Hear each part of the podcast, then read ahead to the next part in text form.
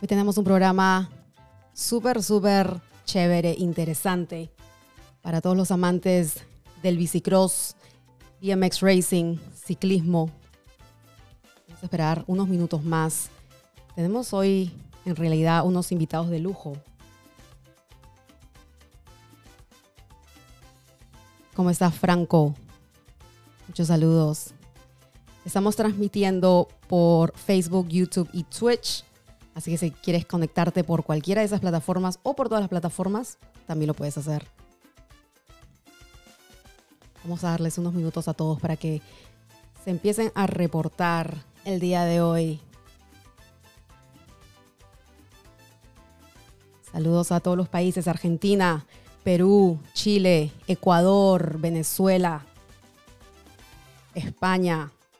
También a todos nuestros amigos de, de la costa este y oeste de Estados Unidos. Josías, ¿cómo estás? Carlos, Ratacross, Mariana, Minnesota, Minnesota presente.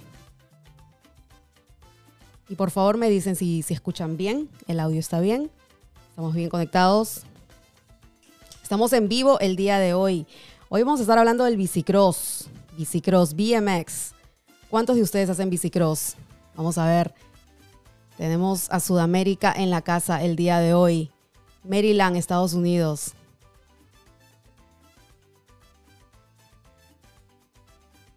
Hoy tenemos...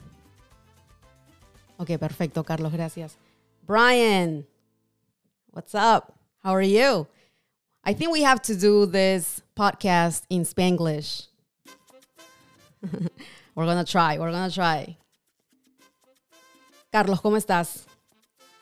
Muchos saludos a todos, muchas gracias por conectarse el día de hoy.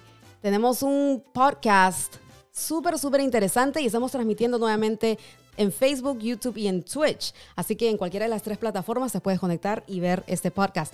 Tenemos a tres invitados de lujo, tres leyendas del bicicross sudamericano y mundial. Tenemos a Argentina y tenemos a Venezuela el día de hoy. José, ¿cómo estás? Muchos saludos Argentina. Great, Brian. I like I like hearing that. Carlos, Córdoba, Argentina. Muchos saludos. Hoy tenemos a compatriotas de ustedes de Argentina. Tenemos a dos argentinos bicicrosistas el día de hoy. Y también tenemos a Venezuela en la casa, Ecuador en la casa. Así que repórtense todos. Qué bueno verlos por acá. ¿Qué hora es? Argentina ya es de nochecita. España ya es de madrugada. Pero qué rico que estén aquí con nosotros el día de hoy. Vamos a empezar. Vamos a darle. El día de hoy tengo. Voy a cambiar esto acá. BMX o bicicross, como se le conoce en, en Sudamérica. Aunque ahora ya están diciéndole BMX Racing, creo que en todas partes del mundo, no interesa si es eh, habla hispana o no, creo que BMX se entiende a nivel mundial. Javier, Jamita, muchos saludos, gracias por reportarte el día de hoy. Y hoy les traigo, como ya lo dije, a tres invitados de lujo. Les traigo, vamos a empezar primeramente con un bicicrossista. Yo, para mí es una leyenda. Eh, es un tremendo ejemplo del bicicross sudamericano. Él es venezolano.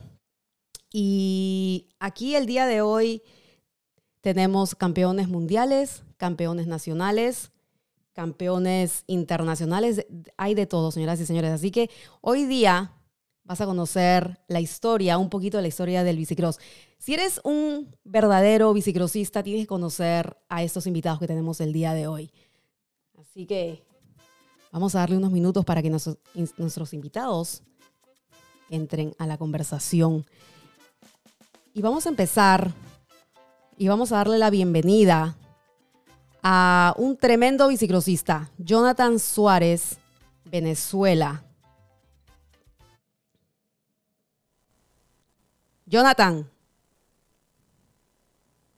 Eh, espérate un segundo, un segundo. A ver, no te escuchamos por aquí. Ok, ahora sí, ahí vamos. Ya, listo. Perfecto. Chévere. ¿Cómo estás, Jonathan? Bien, bien, chévere, gracias a Dios. Ahorita acá fuera de mi casa, un poquito está frío acá, pero bueno, se puede controlar. Se puede controlar. Qué bueno, que es un gusto, un placer tenerte aquí en el canal, en este en vivo. Estamos en vivo, así que todo el mundo tienen el, el, placer y el lujo también de conocer a Jonathan Suárez, de venezolano. Pero vamos a empezar cronológicamente. Tú eres de Venezuela. De Venezuela, específicamente del estado Bolívar, de San Félix. San Félix. San Félix es la parte sur del estado Bolívar. Estamos realmente de San Félix a la frontera con, con Brasil, estamos a seis horas. Ah, ok. Ahí nomás. sí, ahí cerquita y ahí que podemos ver grandes eh, escenarios de cuando son los carnavales que vienen ahora en Boavista, que es frontera con, Venezuela, o sea, con Santa Elena de Guairén, que es la Gran Sabana, no sé, bueno, eh, pueden conocer un poquito la Gran Sabana, que escuchado, eh, prácticamente es la Amazonia de, Venezuela. se hacen grandes eventos de, lo que es los carnavales. Así ah, que, están todos invitados. Cuando Venezuela, cuando Venezuela cambie. sí, sí. Yo solamente tuve la oportunidad de ir a Venezuela una vez para el campeonato eh, panamericano, sí, panamericano, panamericano. Pero esto te hablo de los noventas, 80. 80 o 90. 89 por ahí, 90. Sí, más o menos, sí, o sea, hace años. Pudo haber sido en, en Caracas. ¿En, dónde? En Los Teques, en San Antonio. Ah, ok, puede ser. Yo la verdad no me acuerdo los nombres. Me acuerdo sí que fuimos a Caracas también, pero sí la competencia ahí en Venezuela. Hicimos un montón de amigos en Venezuela y de ahí nunca más regresé. Pero, pero quiero conocerte un poquito más y también para que la gente te conozca. Tú eres venezolano y ¿cómo empieza el bicicross? ¿A los cuántos años empiezas en el bicicross? Mira, este, comencé a los cinco años de edad. Eh, recuerdo que fue el esperado regalo de Santa ¿ok? Una bicicleta. Eh, totalmente de estas bicicletas normalitas me llevó Santa, no, una bicicleta profesional. No me llegué a imaginar de que me iba a encantar mucho la bicicleta, pero fui malo, fui realmente malo para, aprender a manejarla y quitar, digamos, los soportes, ¿ok? creo que fue una noche que iba a casa de mi abuela y, recuerdo que estaban unos chicos por ahí cerca de mi casa, estaban haciendo el freestyle oh, eh, en, las bicicletas. Entonces, eh, creo que eso me llamó mucho la atención. Por un momento, o sea, a mí me, gustaba mucho el freestyle y me encanta el flatland. O sea, del freestyle y, eh, no me gusta mucho, o sea, sí me gusta ver, o sea, totalmente lo que es los saltos y todas estas piruetas, pero me encanta más el flatland. ¿ok? O sea, estar ahí, O sea, la música, el tipo del, del, show, como llevan el movimiento de las bicicletas y todo, o sea, es un espectáculo total. Pero nunca lo llegué a hacer. Y creo yo que fue, eso fue lo que me llamó mucho la atención y mi papá le preguntó a uno de estos chicos, le preguntó que si había alguna pista cerca o algo así. Entonces nosotros, como te digo, mi ciudad se divide en dos, San Félix y Puerto Ordaz. ¿ok? Puerto Ordaz es la zona norte, San Félix es la zona sur.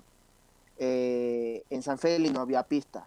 Mi papá lleva un, me lleva un día a, una pista en un club, que era un club privado, eh, y ahí como que comenzó todo, este, todo esto. Mi papá tenía un taller, mi papá era mecánico, y mi papá tenía un taller, y todos estos chicos que estaban en el barrio prácticamente, mi papá, o sea, saca un club y lo llama Taller Chichi. Y de ahí comienza, y de allí comienza todo este, este show sobre, sobre el, el BMX, ¿no? Eh, o, sea, realmente eh, recuerdo yo que era bicicross y mi papá comparaba el bicicross como el motocross. Y decía, no, mira, mira, o sea, eh, botas, botas hasta arriba, con, con jeans.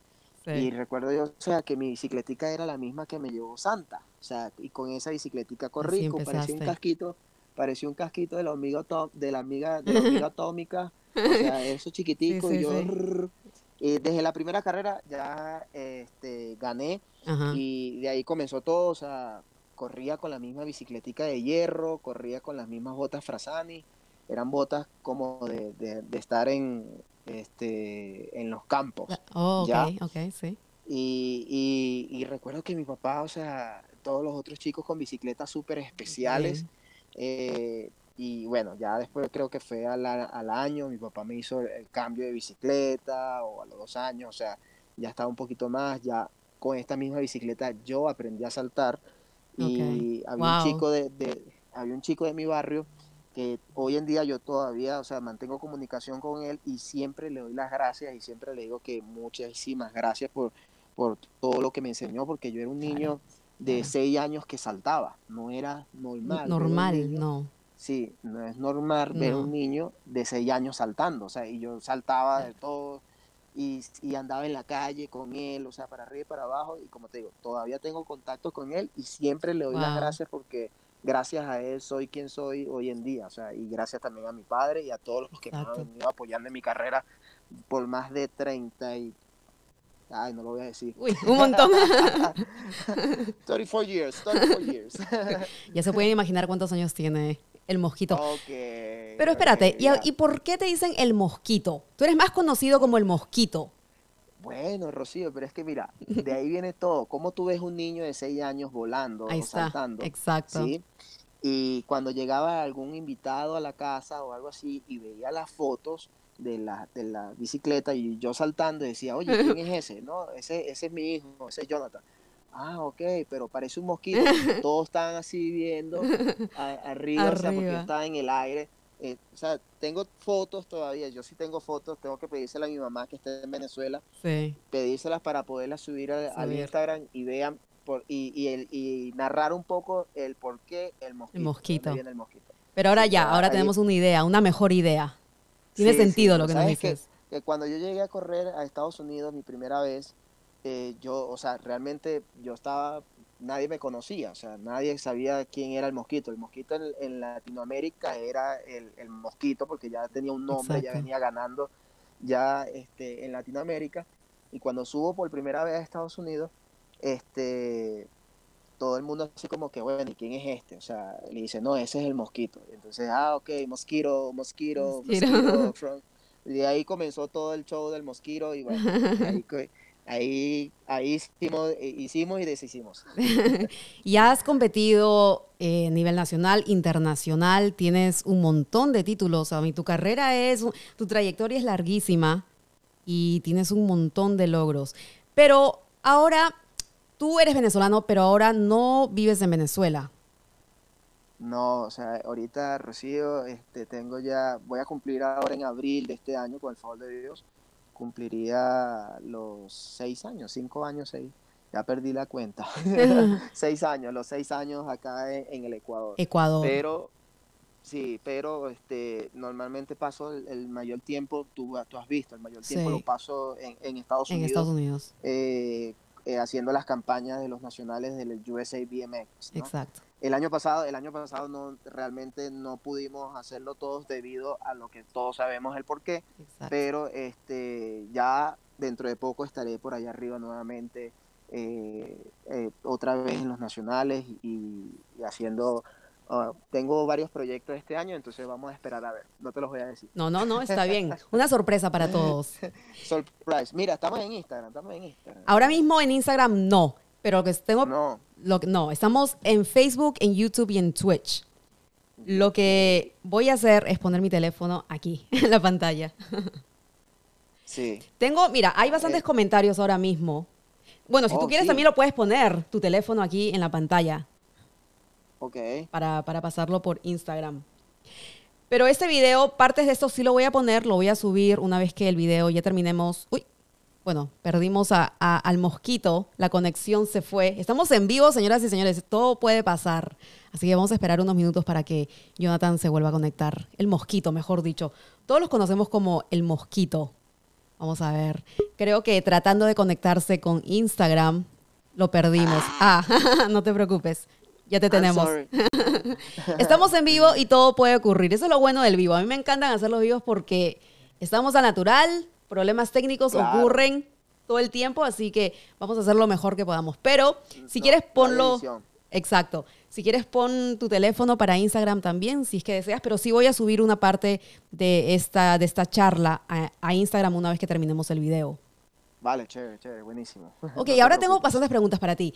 Bueno, tu trayectoria, que es larguísima, has eh, acumulado un montón de títulos, pero cuéntanos un poquito de todos esos títulos o haznos un resumen de los títulos nacionales, internacionales, mundiales, lo que quieras. Cuéntanos un poco. comenzamos? ¿Por dónde comenzamos? O sea, podemos comenzar, eh, yo te puedo decir, o sea, yo en Venezuela comencé siendo el campeón, estuve después eh, detrás de un chico, eh, Juan Pablo Castillo, todavía mantenemos contacto también, él está en Chile y tuve muchísimos años detrás de él, o sea, un chico muy grande, yo era muy flaquito eh, y llegó un momento como a los 13 años, este, comencé a entrenar mucho más fuerte de lo que estaba entrenando antes y ahí como que hubo, hubo un pequeño salto, ¿vale?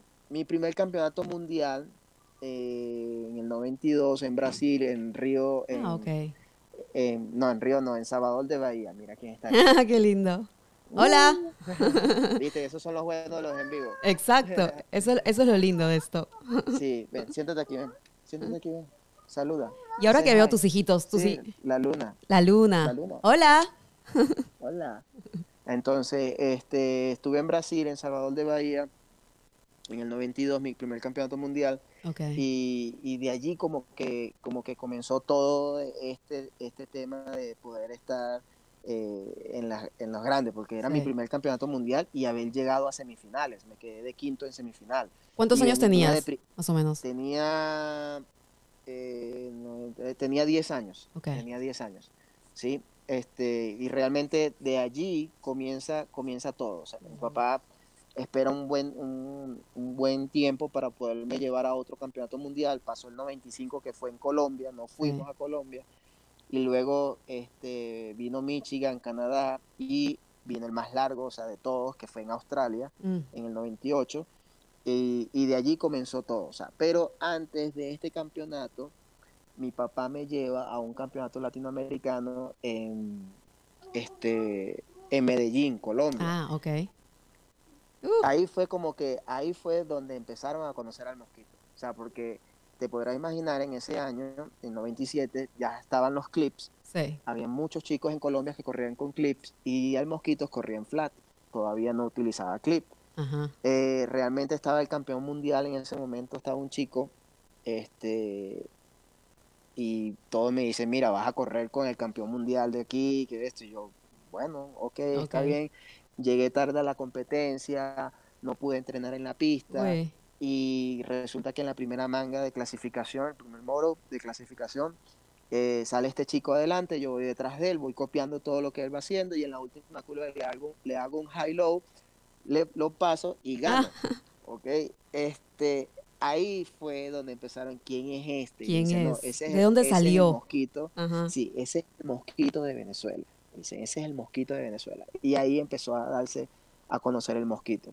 Eh, después, bueno, ese campeonato pasó, me fui al campeonato mundial de Melbourne en Australia, Australia. en 28 y fue mi primer campeonato, mi primera final en campeonato mundial, ¿vale? O sea, de ahí fue prácticamente, de ahí vinieron todos los eventos internacionales, o sea, campeón, eh, campeón panamericano, latinoamericano, eh, o sea, en Colombia, Brasil, en Venezuela, Argentina, o sea, muchísimo, hasta que llegamos al 2001 y me fui al, al campeonato mundial en Estados Unidos, en mm. Louisville, en Kentucky, y, de allí, y de ahí prácticamente este, yo tenía como que etapas que mm. tenía que quemar. Ya quemé las etapas de Latinoamérica, y ya, ahora ya quemé las etapas en mi ciudad, o sea, ya quemé las etapas en, en mi país y ahora quiero ser doble A. O sea, y en ese momento, en ese momento era como, en el 2001 estaba Javier Colombo, estaba Colombo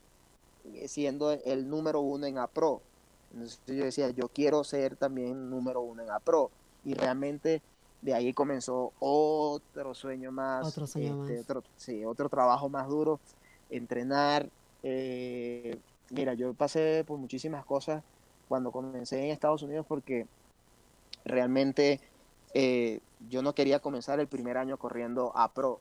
Y, y, cuando me llegaron me dijeron, no, mira, tienes que correr a pro porque tu, tu, license del UCI license es elite, o sea, tú no puedes correr el 18-20.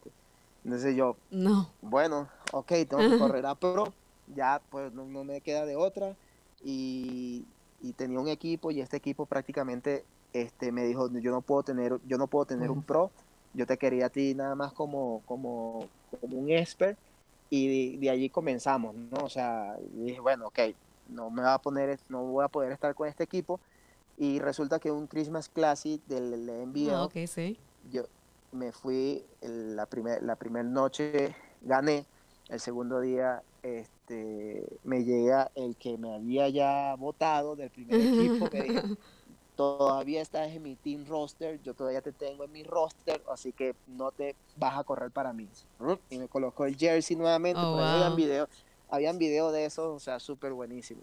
Y ahí comenzó, de ahí como que comenzó todo, Rocío, empezó las competencias mundiales, eh, llegar a final por primera vez, eh, un venezolano llega a finales eh, en la elite. Exacto. Por primera vez. Entonces ya después de ahí como que, bueno, empieza un ciclo olímpico.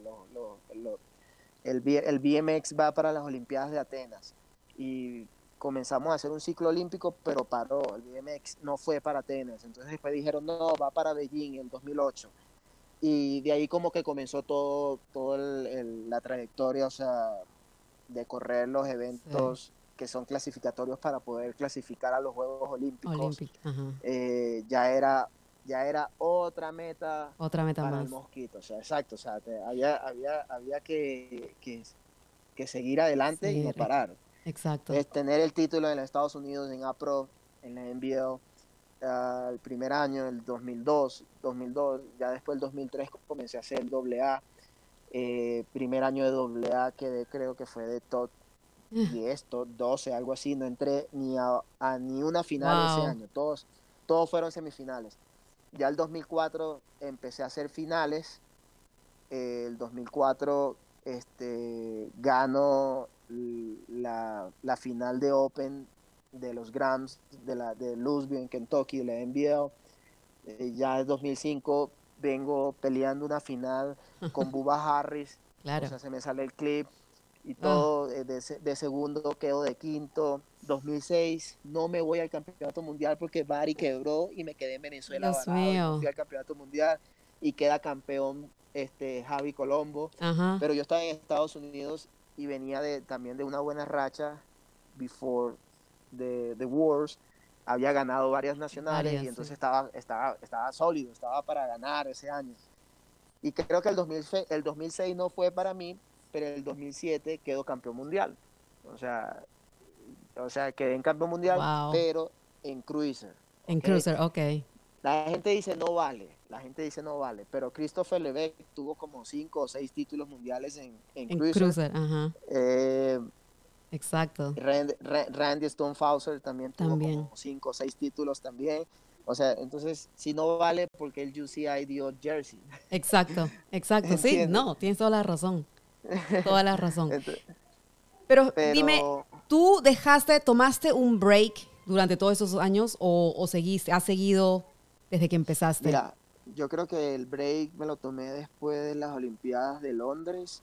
Eh, 2013 paré, paré este, por, mi, por, mi, por, mi, por mi hija, mi primera niña.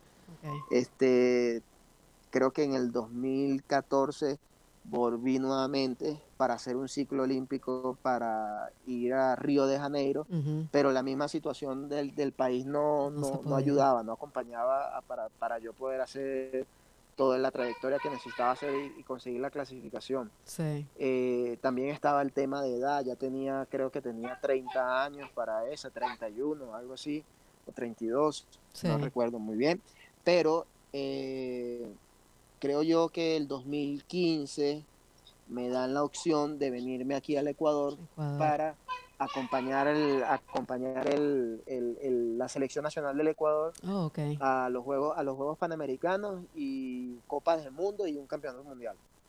Y yo estaba en Venezuela prácticamente sin hacer nada o sea no tenía el apoyo no podía ir no tenía competencia no tenía nada y dije ve yo me voy o sea y, es, la, es, la, que hay o sea tremenda oportunidad para ti claro exacto y así es una de las maneras de que yo pueda sacar a a, mis hijos. Exacto. Yo quiero que tuvieran una mejor educación, tuvieran un país donde fuera libre y bueno, aquí estamos. Eh, creo que 2015 me doy cuenta de que puedo todavía sentir la picazón estar en, el Campeonato Mundial de Bélgica, eh, estar ahí viendo todo eso y decía, yo puedo estar ahí, o sea, ¿qué pasa? Yo, y, digo, a final de año, digo, yo le digo a mi esposa, le digo, yo voy a conseguir la clasificación arriba. O sea, lo voy a hacer. A mis 34 años creo que tenía, 33 años, o sea, estaba, estaba todavía, le digo, era para el Campeonato Mundial de Medellín al siguiente año, o sea, en el 2016. Eh, era otro chico de Gran Bretaña y, y mi persona, que éramos los más viejos de todo, de todo, porque los demás eran 21, 22, 24, 25, 27, 26. Pero este, mi persona y otro chico éramos los más viejos. Entonces, creo que el, tiempo que, que, pude haber entrenado para este campeonato mundial y haber hecho lo que hice, o sea, haber clasificado las tres rondas de clasificación y estar allí, creo que fue grande. O sea, pero yo creo que eso, eso, fue lo que paré, no paré, no paré, no paré no más de un año y medio. Ok, entonces no paré, nada. estuve siempre ahí activo. Sí, no, eso no es nada, porque hay gente que, corredores que descansan o toman un break de 5 años, 10 años y después regresan, porque lo que tú mencionaste hace un ratito, la picazón, cuando tú estás compitiendo, cuando tú eres bicicrosista, por, por ejemplo yo, en mi experiencia personal, yo también tomé un break cuando, bueno, la vida, eh, me casé, exacto. Y, pero esa picazón, después fui al circuito, me acuerdo, local en Virginia, en Estados Unidos, y me entró esa adrenalina por dentro y la picazón, y yo dije, no, tengo que regresar al, al bicicross. Y desde ese entonces, no, o sea, no estoy compitiendo ahora mismo, pero sigo. y, bien, o sea, yo te sigo y estás allí, estás activo. Siempre, siempre involucrada, siempre. Yo creo que no podemos dejar eso. Es nuestra cultura, es la pasión, es nuestro estilo de vida, en realidad, sí. Corre por todas, sí, en realidad. Mm. Pero cuéntame, en, bueno, tú como bicicrosista, y los campeonatos mundiales son increíbles porque es una experiencia inolvidable, es, es no sé, e, es, demasiado, es, a veces es difícil de explicarles a las personas que no han tenido la oportunidad de ir a un campeonato mundial. ¿Qué tú sientes cuando estás representando a tu país? Tener la bandera en tu pecho, en tu jersey. ¿Qué es lo que tú sientes estando en una competencia mundial? Mira, eh, yo creo que estando en un campeonato mundial y tener la camiseta de uno de Venezuela, eh, de Venezuela hace representar eh, que el deporte, el BMX en Venezuela es bueno. Hay buenos corredores, hay buenos competidores.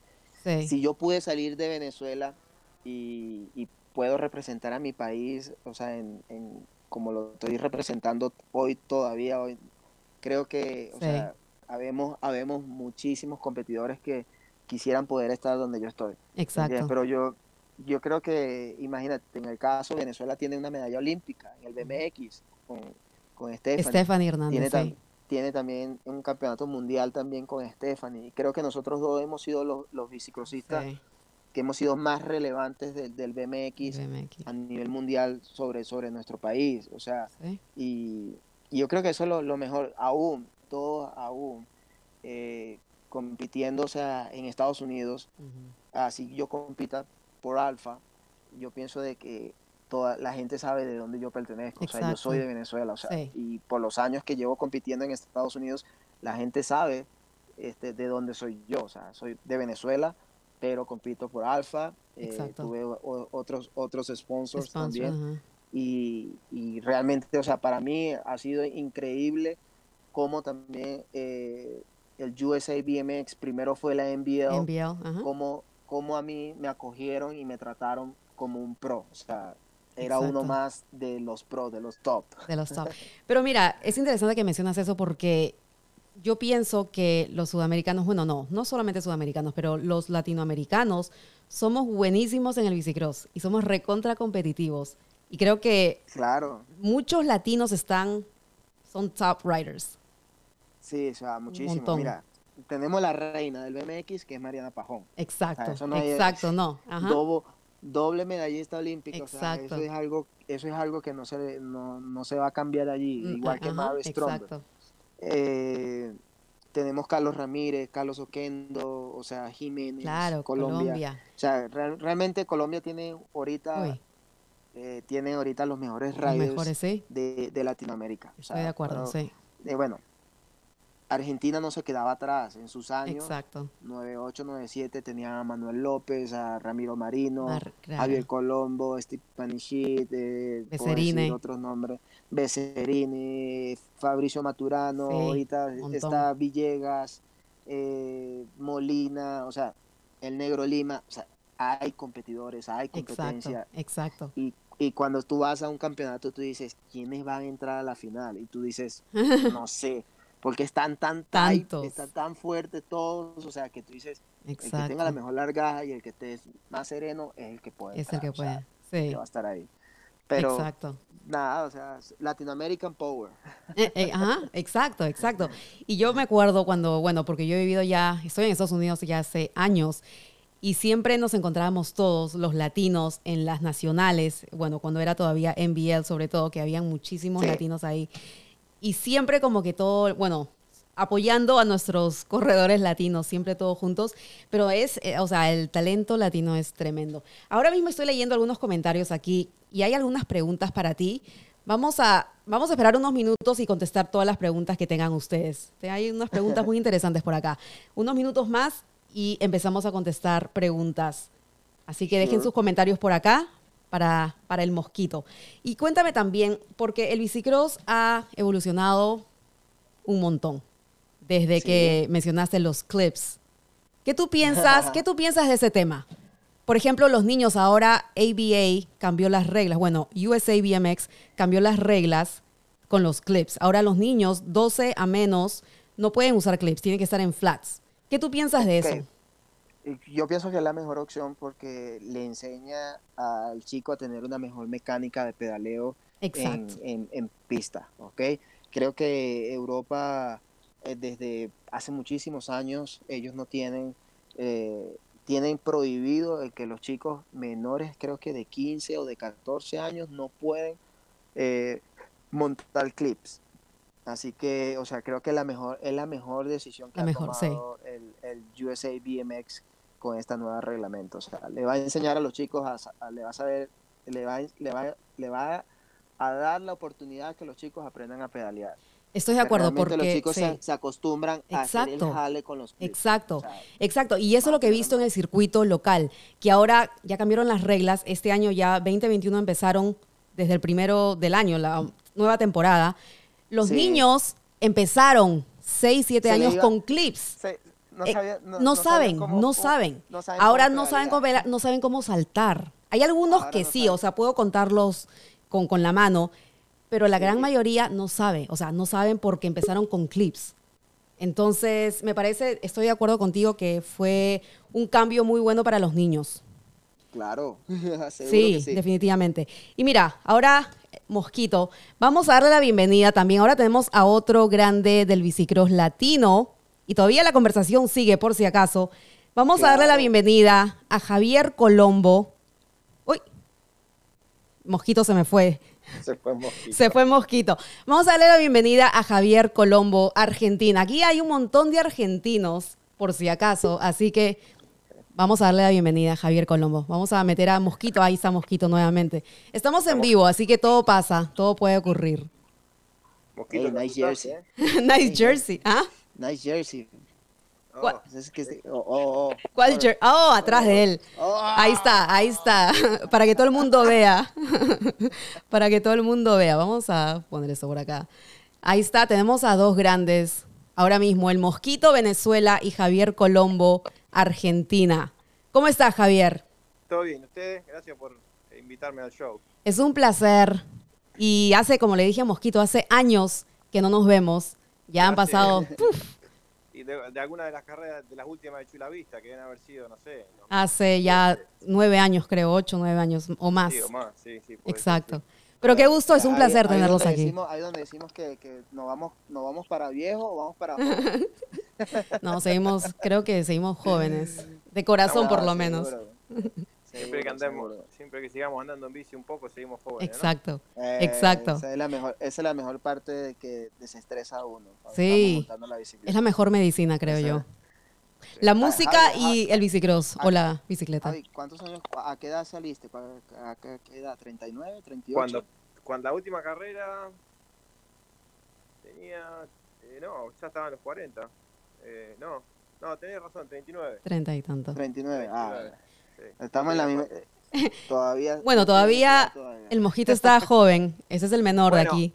Pero en realidad tenía 39 ese año, la verdad que fue como medio ni siquiera, creo que ese año hice, me parece que fue el 2017, cuando llegué a Rino, dije, o sea, corrí el sábado y el domingo me levanté a las 5 de la mañana para hacer warm-up y dije, esto no es para Ya no. ya pa' qué, ¿no? Ya no. Pero bueno, creo que, creo que ese año hice, no sé, tres carreras, o sea que ya en el 2016 ya medio como que había ya dejado, ese fue el último. El 2017 hice tres carreras y la de Rino y ni siquiera fui a los grandes. Pero cuéntanos un poquito, a ver, ya conocimos un poquito también para la audiencia que tenemos aquí. Mosquito nos contó más o menos la trayectoria de él. Pero Javier, cuéntanos tú, ¿cuándo empezaste el bicicross? ¿A los cuántos años? ¿Y en dónde? ¿En Argentina, pero en qué ciudad? Yo empecé en Argentina a los, creo que tenía nueve años. Ok. el hijito ahí. En la ciudad de Rosario, donde nací. Rosario, Argentina. Mira, nosotros, en, realidad, siempre me gustó la velocidad y las carreras y todo eso, pero fue como medio una coincidencia porque mi mamá me había llevado a una pista de patinaje sobre hielo y al lado de la pista de patinaje sobre hielo estaba justo la, pista de bicicross. Ah, de bicicross. Pero ya habíamos visto la película Rad. Rad, ajá. Exacto. que querías hacer backflip. yo, ya quería hacer todo eso que hacían en la película, pero no sabía dónde, ¿viste? Exacto. me llevó, a, me llevó a, la, a, la a patinar sobre el hielo y lo último que hice fue patinar sobre el hielo. Estaba mirando. me rompí las bolas todo el tiempo y de vuelta a la película. Ay, Dios. mira, yo creo que cuando yo conocí a Javi, eh, lo conocí en Brasil, ¿te acuerdas, Javi? Tenías el cabello, tenías el cabello pintado. ¿Qué color? Zorrillo. o sea, tenía como puntitos, ¿viste? ah, ok. En el cabello y, yo le llamaba zorrillo, zorrillo. eh, esa vez ganaste ahí, ¿no, Javi? No, no. no. ¿O fue que, ¿quién, quién? No. no, creo que no. Maturano, ¿no fue que sacó a todos, a Deblin, sacó a todos? Eso fue, eso fuimos, yo venía, yo venía último en esa final.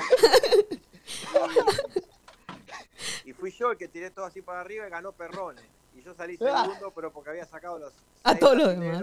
Que venían, éramos dos argentinos y seis brasileros. Y yo saqué a los seis brasileros y nos tuvieron que sacar con la policía porque nos querían matar. Sí, sí.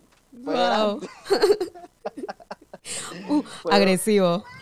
Buenas, buenas competencias se, se, realizaban en aquella época, o sea, de Brasil, sí. Argentina. O sea, buenísimo, buenísimo. ¿Qué fue, papi? Y la competencia, como estábamos hablando con Mosquito, Javier, la competencia de los latinos creo que es de alto nivel. Y aquí en Estados Unidos ves a muchísimos latinos que son los top riders. Y bueno, ustedes que también están aquí con, bueno, Javier ya no, porque ya te retiraste, pero, pero cuando todavía corrías, creo que tú, Becerine, eh, el Mosquito y después todos los colombianos, brasileros, que de hecho hay un montón de brasileros en Florida viviendo allá y todavía dándole duro y tienen que más de 40 o casi 50 años algunos también. Sí, la pasión que tienen los chicos de Brasil. Domingo, Domingo La Mole. exacto. él sigue, él sigue. Él, sigue como si tuviera 20 años, ¿verdad? sí. Es, admirable, ¿no? La pasión que tiene. Exacto. Es, admirable. Porque, y se cuida, loco. Y se cuida. Se cuida. Entrena como un pro, si tiene que acostarse a las 7 se acuesta a las 7, o sea... Exacto. Es todo un pro, Domingo. Es más profesional que lo que éramos nosotros. Pero Javier, ¿por qué tú te retiras del bicicross? Y nada, bueno, ya, ya estaba cansado. ¿Cuántos años corriste? Y 30 años. 30 años. wow. Sin parar o tomaste algunos breaks. No, no, desde que empecé, no, no 30 años seguidos, wow. Para, paré, como le pasó a Mosquito cuando te lastimaba, que era obligación parar. Porque parar, sí. cuando me, cuando me rompo el, el codo. claro, cuando me rompí el codo, ahí paré casi un año entero, me llevó la rehabilitación y después fueron otro año más como para volver al ritmo de carrera, ¿no? Pero eso, esa fue, esa, eh, esa lesión fue grave y me llevó bastante tiempo volver. Pero estaba, estaba parado porque no podía, no podía andar, ¿no? Porque no me, no me quedaba otra, ¿no? Estaba siempre pensando en volver, o sea, cómo hacía, cómo iba a ser para cuando podía empezar a andar de nuevo. Pero en realidad no paré nunca, ¿no? Wow. Y ahora. Todo, todo fue muy igual, Mosquito también. Pero Mosquito sigue. El Mosquito sigue. Mosquito sigue corriendo. Él tiene para más todavía. No, yo creo que. Yo creo ¿Cuántos años tenés, Mosquito? 39, 39. 39. Este año cumplo los 39. Sí, ya. Okay. Pero yo creo que este año tengo que sacarme la espinita para poder cerrar el ciclo. O sea, ya, es, ya, es, hora. Sí. Y bueno, y eso más o menos fue lo que me pasó a mí. había con, Matt me ganó el campeonato el primer año que pasé a B Pro, después me lo ganó Cristian dos años seguidos y el del 2014 cuando se lo gané yo, después de eso, ese era el último año. Ya después si no ganaba ahí, ya creo que no, tenía, no. tenía más ganas. y bueno, y gané el campeonato y después eh, me desinflé. Seguí un par de años más como para seguir, pero no, no, no tenía más ganas. Pero has logrado, has sido campeón. Pero seguías partiendo duro todavía. Sí. sí, cuando tenías, sí, no, andaba bien, pero ya no, no era lo mismo, no era tan competitivo. O sea, gané carreras, todo, pero Inclusive el 2015 creo que también habíamos peleado el campeonato con Cristian, pero, pero sí, ya no era lo mismo, ya no tenía ya pero ok, enséñanos otra vuelta los jerseys que están atrás tuyo y cuéntanos, quiero ver, quiero ver esos dos. El blanco, pero cuéntanos de... Está todo arrugado. también, también se retiró el jersey, está todo arrugado. Sí, está, cansado. ya se quiere ella. ¿De qué competencia fue esa? Y esa es, esa la, la, remera de Brasil, del campeonato de Elite. Ok. Esa la Se la quitaste así a Randy, ¿eh? Por menos, creo que la mitad de esa. la mitad de esa.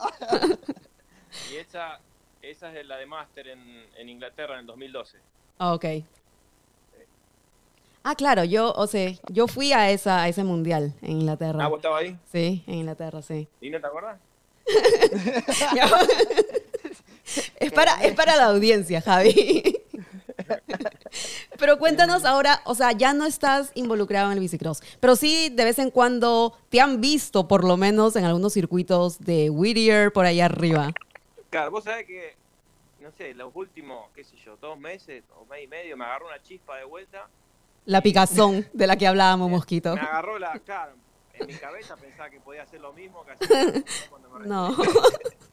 ya no se puede. Fui a la, pista y estaba más lento que una babosa. Pero me, empecé a divertir un poco yendo los sábados a la noche cuando tengo tiempo o ganas. Me empecé a divertir un poco. Lo que pasa es que estuve andando mucho en mountain bike. Entonces, el día que dejé de correr en 2017, que fue la última largada que hice en BMX en Rino, no la toqué más hasta hace tres años atrás. O sea, sinceramente, un mes atrás. No la toqué más. Bastante tiempo. sí, mucho tiempo. Bueno, así que me subí a la bicicleta y era una cosa muy rara. Porque de venir andando en mountain bike todos los días. Exacto. Tres, cuatro veces por semana me subí a la, a la, bici de BMX y era muy chiquita, muy histérica. Oh. Pero todavía podía saltar o nada. No, nada. Nada. No, me llevó. Ya debería de correr el cruiser. Yo, creo que sí, con una cruiser, hubiera sido mejor ir que con la 20. quizá, quizá te, te sientas mejor en una cruiser. Sí, pero no, sí, empecé, empecé a andar ahora y la agarré, o sea, como, a ver, viste, voy y me divierto, pero es tipo más como para hacer ejercicio, viste, veo el, veo el, beneficio que hay. Sí. Las, piernas, la zona abdominal, cómo se trabaja toda la parte de arriba. Así que voy, hago, qué sé yo, 10 partidas y 4 o 5 segundas rectas, no Pero o sea que entrenamiento cero, o haces ejercicios de vez en cuando, para mantenerte en forma o bien de salud. Eso, sí, siempre me mantengo, siempre, o sea, ando bastante en mountain bike, voy al gimnasio. Ok. Eso sí. Y Mosquito. ¿Cuánto levantas en sentadillas todavía? A ver. No, eso no. eso no, ya no. Las rodillas. Las rodillas me duelen. Jodiendo. Yo me acuerdo hace años atrás que estábamos conversando, no me acuerdo en, qué competencia era, quizá una nacional, y me acuerdo que tú mencionabas de tus rodillas. Que... Claro, sí, ya dolían. Sí. sí. Y duelen, viste, tanto tiempo tanto tiempo. te terminan doliendo. Exacto. Pero ¿y tú, Mosquito, todavía está bien? Mosquito, tú no ¿Eh? tienes dolor en las rodillas. Mosquito. Ahí están todavía. Uy, ahí están. con cicatrices, con bueno, todo el mundo, creo que todos nosotros tenemos cicatrices de todo. No, gracias a Dios, gracias a Dios, o sea, se me han mantenido las rodillas, o sea, bien, alguna u otra molestia, pero ya es por el tiempo, ¿no? O sea, Exacto. las articulaciones o algo así. Pero bien, bien. O sea, ¿Vos seguís haciendo sentadillas, Mosqui? Sí.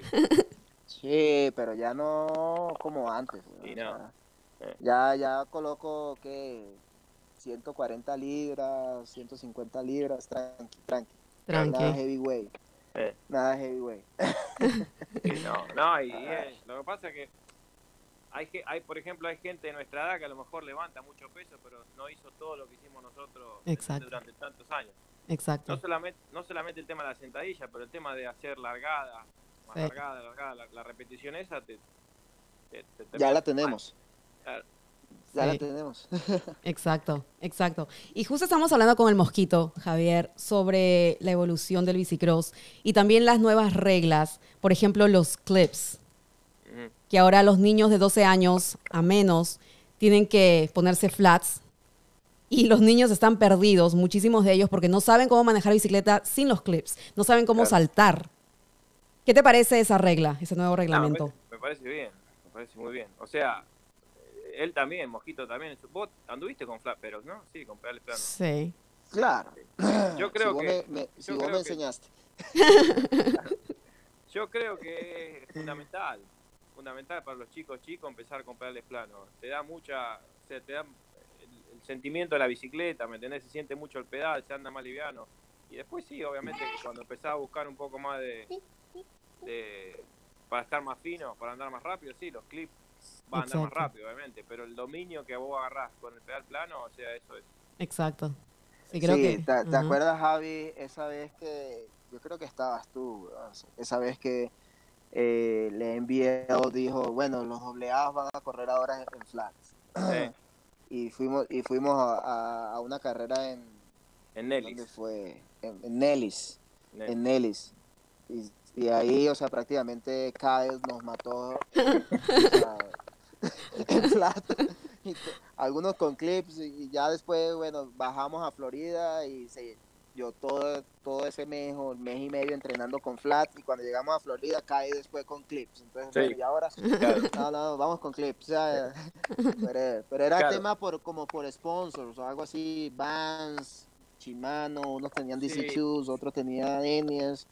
O sea, era como que por, por algo por allí, pero realmente correr en flat es súper importante, o sea, súper bueno, te da el dominio, como dice Javier, te da el dominio de andar en la bici, te da la mecánica de, centrar un mejor pedaleo, un mejor pedaleo en el partidor, o sea, que no lo agarras muchas veces, no lo tienes con el clip, porque si mueves la cadera puedes que zafes, o sea, bueno, hoy en día ya están los HT y eso no sucede mucho, pero creo que con los chimanos sucedía bastante. Sí. Justo... ni hablar, ni hablar, como dijo Mosquito, tal cual, o sea, yo creo que es, es es fundamental. Vos, vos ves a un montón de chicos ahora que tienen 15 años y que no se acostumbraron a andar con pedales planos, ¿me entendés? Y los ves como que, que la cintura la ponen muy cerca del manubrio cuando van pasando una sección de ritmo y eso va todo basado en los clips. Están, no están acostumbrados a andar con pedales planos. Aparte que yo, por ejemplo, cuando corría en el I, había muchas veces que agarraba y sacaba los clips y iba a entrenar con pedales planos para, para no perder esa, esa mm. mecánica que te da el pedaleo del pedal plano. Sí. Después cuando te ponía los clips te sentía más, más liviano, más ligero. Sí, definitivamente. Estoy de acuerdo con lo que, con lo que estamos hablando, con ese reglamento y, los niños, justo anoche fui al circuito y los niños están perdidos, de verdad, y no saben cómo dibujar en, en plano, no, eh, bueno, pero va a ser un proceso, creo, para ellos, porque aprendieron a manejar, o mejor dicho, aprendieron el bicicross, empezaron el bicicross con clips. Así que ahora mismo están todos perdidos. Claro, claro, claro. y llevan tiempo. Sí, lleva un tiempo. Definitivamente. Nos pasaba a nosotros, yo, que yo corrí toda la vida, va, toda la vida, hasta los 20. Yo la primera vez que puse clip fue en el Mundial de la Argentina, un mes antes, que fue en el 2000, y tenía 22 años. 22 años. 22 años, o sea que casi toda la, mitad o más de la mitad de la carrera la hice con pedales planos. Planos. obviamente que de, los 9 a los 22. ¿Y esa fue tu primera final? ¿Eh? Primera final de Elite. Esa fue la primera final. Eh. ¿Vos estabas ahí? primera, quinto. Quinto. Claro, che, era Junior. ¿Junior estaba vos? claro. Pero hay algunos corredores de la vieja escuela de nuestra edad o un poquito mayores que todavía están en, plano, en flats. Y ellos, o sea, no cambian y corren bien también. Sí, sí, obvio. Sí. No, es que en realidad, o sea, a ver, lo que te decía antes, si, andas con, con clip, obviamente que tienes una ventaja, porque dan una ventaja. Eh, eh, eso es indiscutible. Exacto. Pero, la base, la base del, corredor, hacerla con pedales planos es buenísimo. Sí. es muy bueno. En total acuerdo. ¿Y qué de las lesiones? ¿Cuáles han sido las lesiones más fuertes de ustedes? Uf, ¿Por dónde empezamos? Eh, creo que para mí, así, no he tenido nunca, no he tenido... No te has roto nada. vos tuviste suerte, vos cuando te caí era como que rebotaba livianito. en serio, era tan liviano que rebotaba. Rebota rebotaba y no te pasaba nada, vos te pegabas unos golpes que yo digo, ¿cómo, cómo, se, cómo se fue caminando de esa? Me acuerdo una vez cuando te caíste en South Park que pasaste para el otro lado de la curva, ¿te acordás? En South Park. En South Park.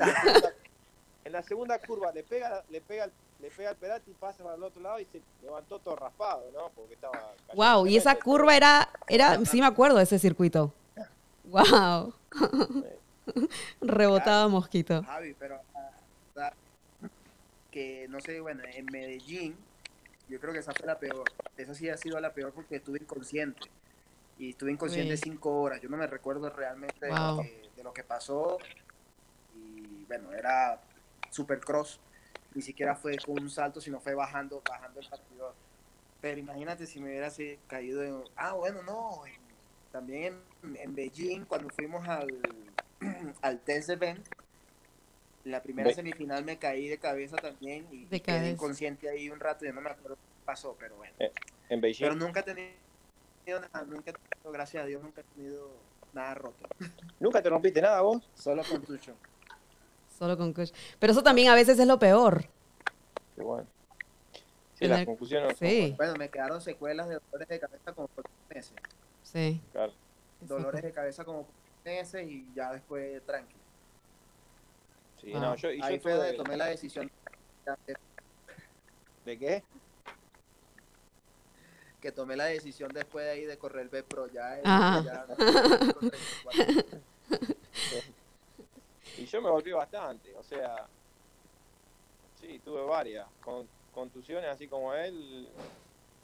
Me acuerdo que antes de ir al Mundial del 2006 se me sale la cadena en Bellflower. Uy se me, salgo así, estábamos con Cristian y justo antes del salto y salgo así de costado del, salto, no me acuerdo, o sea, me contó todo él porque también tuve como dos horas que no me acuerdo nada. No te acuerdas. Pero la cuestión es que caigo a espalda y le pego con, la parte de atrás al, piso y sí, quedé, quedé dormido. dormido. Pero eh, eh, ahí no me rompí nada, pero bueno, ya me, te contaba lo de antes, lo, del codo fue, fue grave, por el tiempo que llevó, ¿no es cierto? Pues después me tuvieron que operar, fueron un año que estuve parado. Pero después sí, me rompí el tobillo, me saqué el hombro tres ah. veces. El tobillo me lo rompí. ¿Vos Un alicate. ¿Eh? el codo. Un alicate. Un alicate. tobillo, clavícula, hombro, ¿eh? muñeca. Wow. Son gajes, gajes del oficio. Nosotros tenemos ¿Eh? Nosotros tenemos que dar gracias que en los Supercross no nos pasó nada, Sí, es verdad. Por ejemplo, ahí en los Supercross me caí una vez sola en, en, Copenhague, pero tuve suerte porque se me sale la mano del manubrio y me caigo en la tierra blanda y no me hice oh. nada. Pero, por ejemplo, no me, no me caí nunca en la bajada del partidor, el primer salto, esos golpes que se ven ahora, no, nunca me pegué, por suerte. Wow. Y ahora que hablas del partidor, ¿Y eso? ¿Qué piensan ustedes del partidor de la rampa de 8 metros? No sé. ¿Qué es eso? Ya, ya, ya, está, ya en esa época. ¿Qué pensaba? ¿Eh? echa tú primero el cuento de Madrid. a ver, a ver. No, cuando llegamos a San José, en Madrid era gigante, pero cuando llegamos a San José, habíamos. La primera vez que a mí me presento, cuando yo, o sea, me, me dicen vamos a correr Supercross, fue en el 2005. En el 2005 que fuimos a correr a Kentucky, el, el NBL Grants, y después de ahí nos fuimos para San José. Me acuerdo que llegamos acá a California, bueno, manejamos hasta allá, pero bueno, la cuestión es que todos, viste, veíamos fotos. En esa época no había tanto Facebook y todo eso, no estaba Instagram tampoco, entonces medio que se veían unas fotos así, viste, no, no tomaba conciencia de lo alto. ¿Eh? MySpace. MySpace. Sí, la verdad que no me acuerdo, pero se veían una foto, no mucho. La cuestión es que yo llegué ahí y dije, ustedes están locos que me van a tirar de arriba, me vamos a matar. Encima el partidor estaba, era, la inclinación era un poco más empinada de la que tiene ahora y era tipo un tobogán abajo. un tobogán. Y sí, era un tobogán y nada, era un cagazo bárbaro tenía. Sí. Pero yo creo que para mí fue Woodward. Ah. Ese sí fue... Yo no hice eso, ¿ves? yo eso no vi. yo creo que estabas lesionado ese año. Estaba en Argentina. Claro, ese año fue el del codo, sí. ¿Y qué tú piensas, Mosquito, de ese de, del partidor, de la rampa de 8 metros? Lo que piensa que yo creo que, ya no tiene que hacer A él todavía le queda, le quedan varios años. Yo, pienso que no, no, mira, ya, eh, nosotros éramos de hacer un, dos, tres, cuatro y a la mitad como que no encadenábamos, pero hasta ahí. Y ahí después empujamos. Pero hoy en día estos chicos están más locos, estos chicos ya bajan ya pedaleando todo hasta, hasta, llegar. Y ya le agarraron la mano. Ellos van, ellos van. Y eso es lo que le... Que le... Nosotros, ratones, a ver. Y eso es lo que les iba a preguntar. ¿Qué piensan ustedes de, de los nuevos pros? ¿Por qué hay diferencia entre el tiempo, por ejemplo, tuyo, Javi, y los pros de ahora, de hoy en día? ¿Cuál es la diferencia? ¿Qué, qué es lo que tú ves? Y lo, qué sé yo, por ejemplo, lo que yo veo, eh, y lo principal, nosotros obviamente que nos tomamos, sin lugar a duda que nos tomamos el deporte en serio, entrenábamos muy en serio, pero era a lo mejor un poquito más relajado. Desde que se introdujo las Olimpiadas, ¿me entendés? Como que cambió un poco y se puso todo muy fino, ¿me entendés?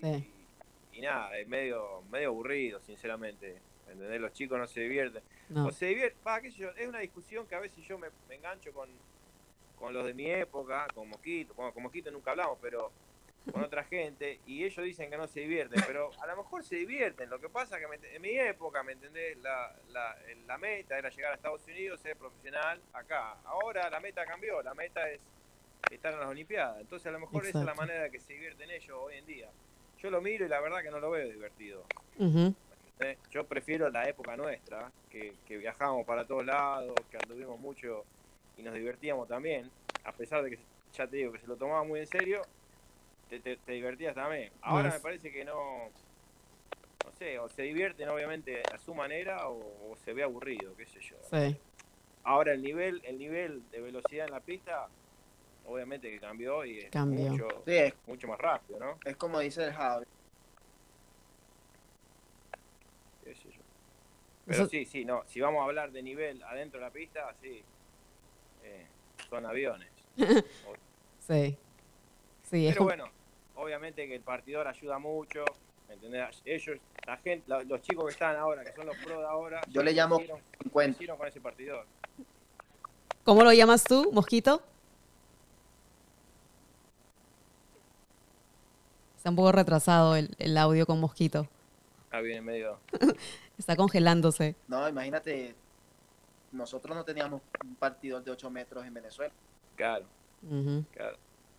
Claro, entonces a nosotros nos agarró, no de grande, pero viste, ya éramos, no teníamos 20 años, teníamos 15. Hay chicos ahora que están andando con, por ahí veo a un chico de 13 años saltando desde el partidor, ¿me entendés? Sin miedo. Sí.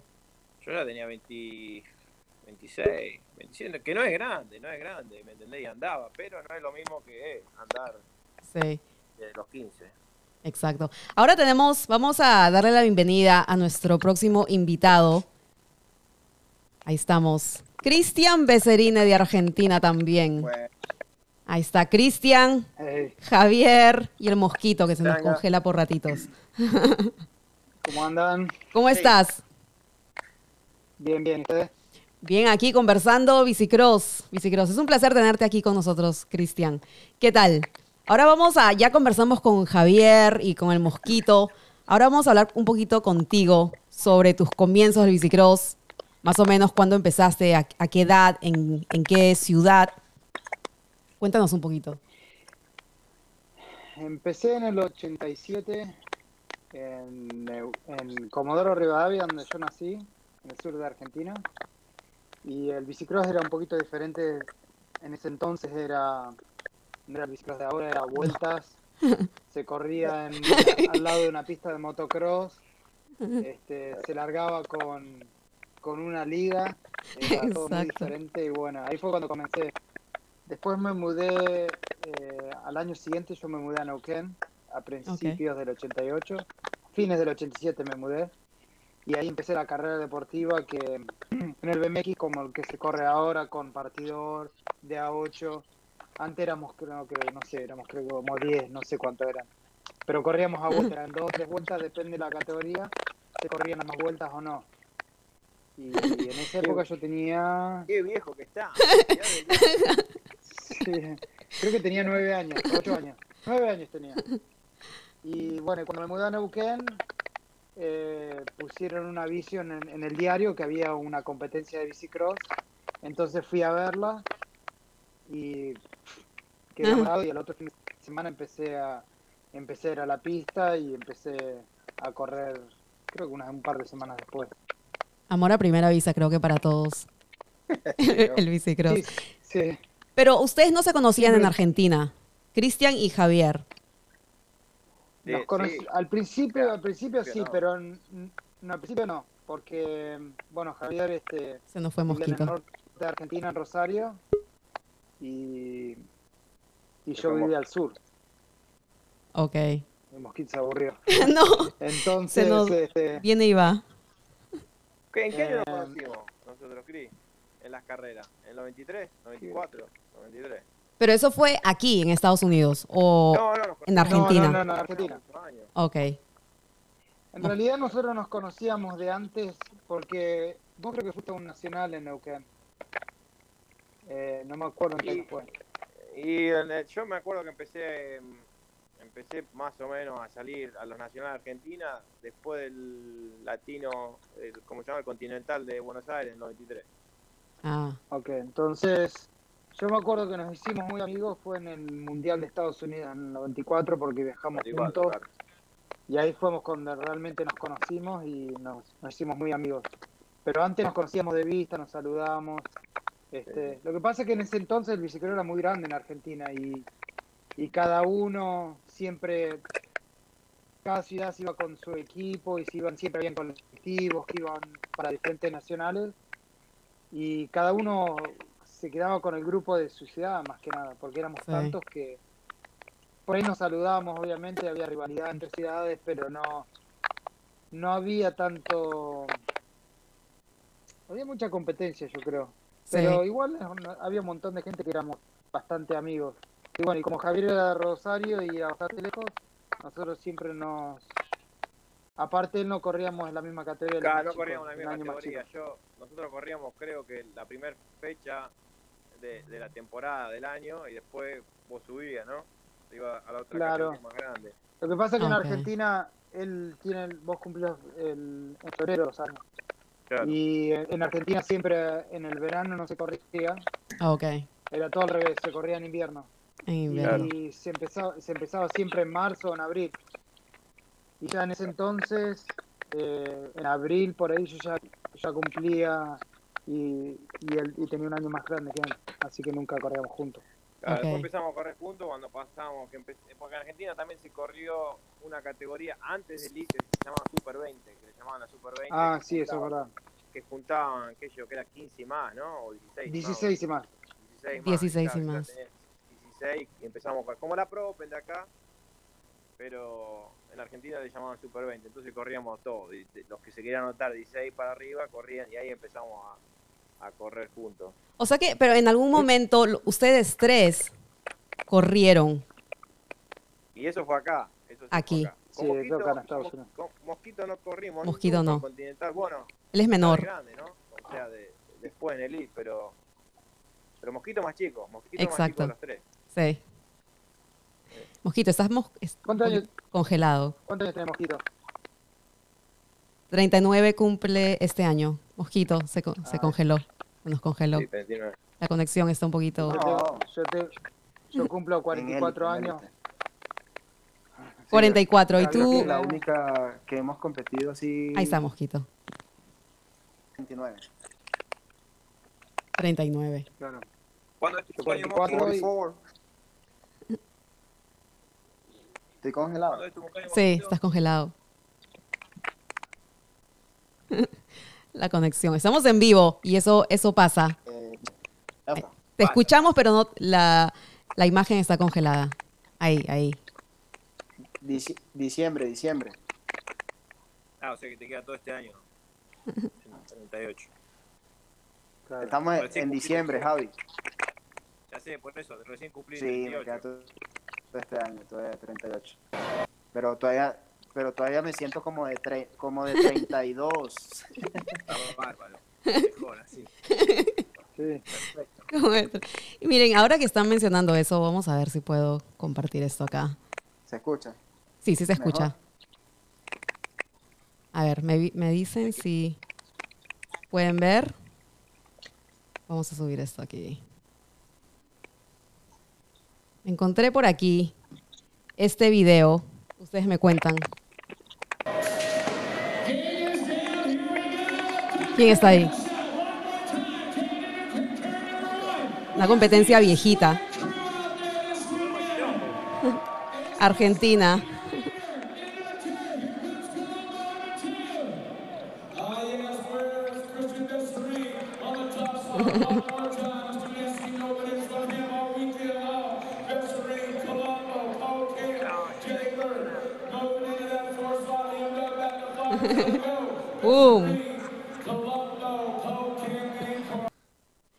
Tremenda carrera. ¿Qué recuerdos tienes de esa carrera? 2015, 2016. Sí, 2016. Primero y segundo, Argentina. Yo me acuerdo que ustedes compitieron bastantes carreras juntos aquí en Estados Unidos. Me acuerdo varias nacionales. Exacto. Y aquí, ¿ustedes se, consideran corredores, bueno, en, sus tiempos, agresivos? ¿Eran agresivos o no? ¿Eran corredores agresivos o no? Sí, un poco de sal. un poco. Sí, sí, no, yo no. yo creo que la cobraba siempre. Mosquito. Y, y Mosquito.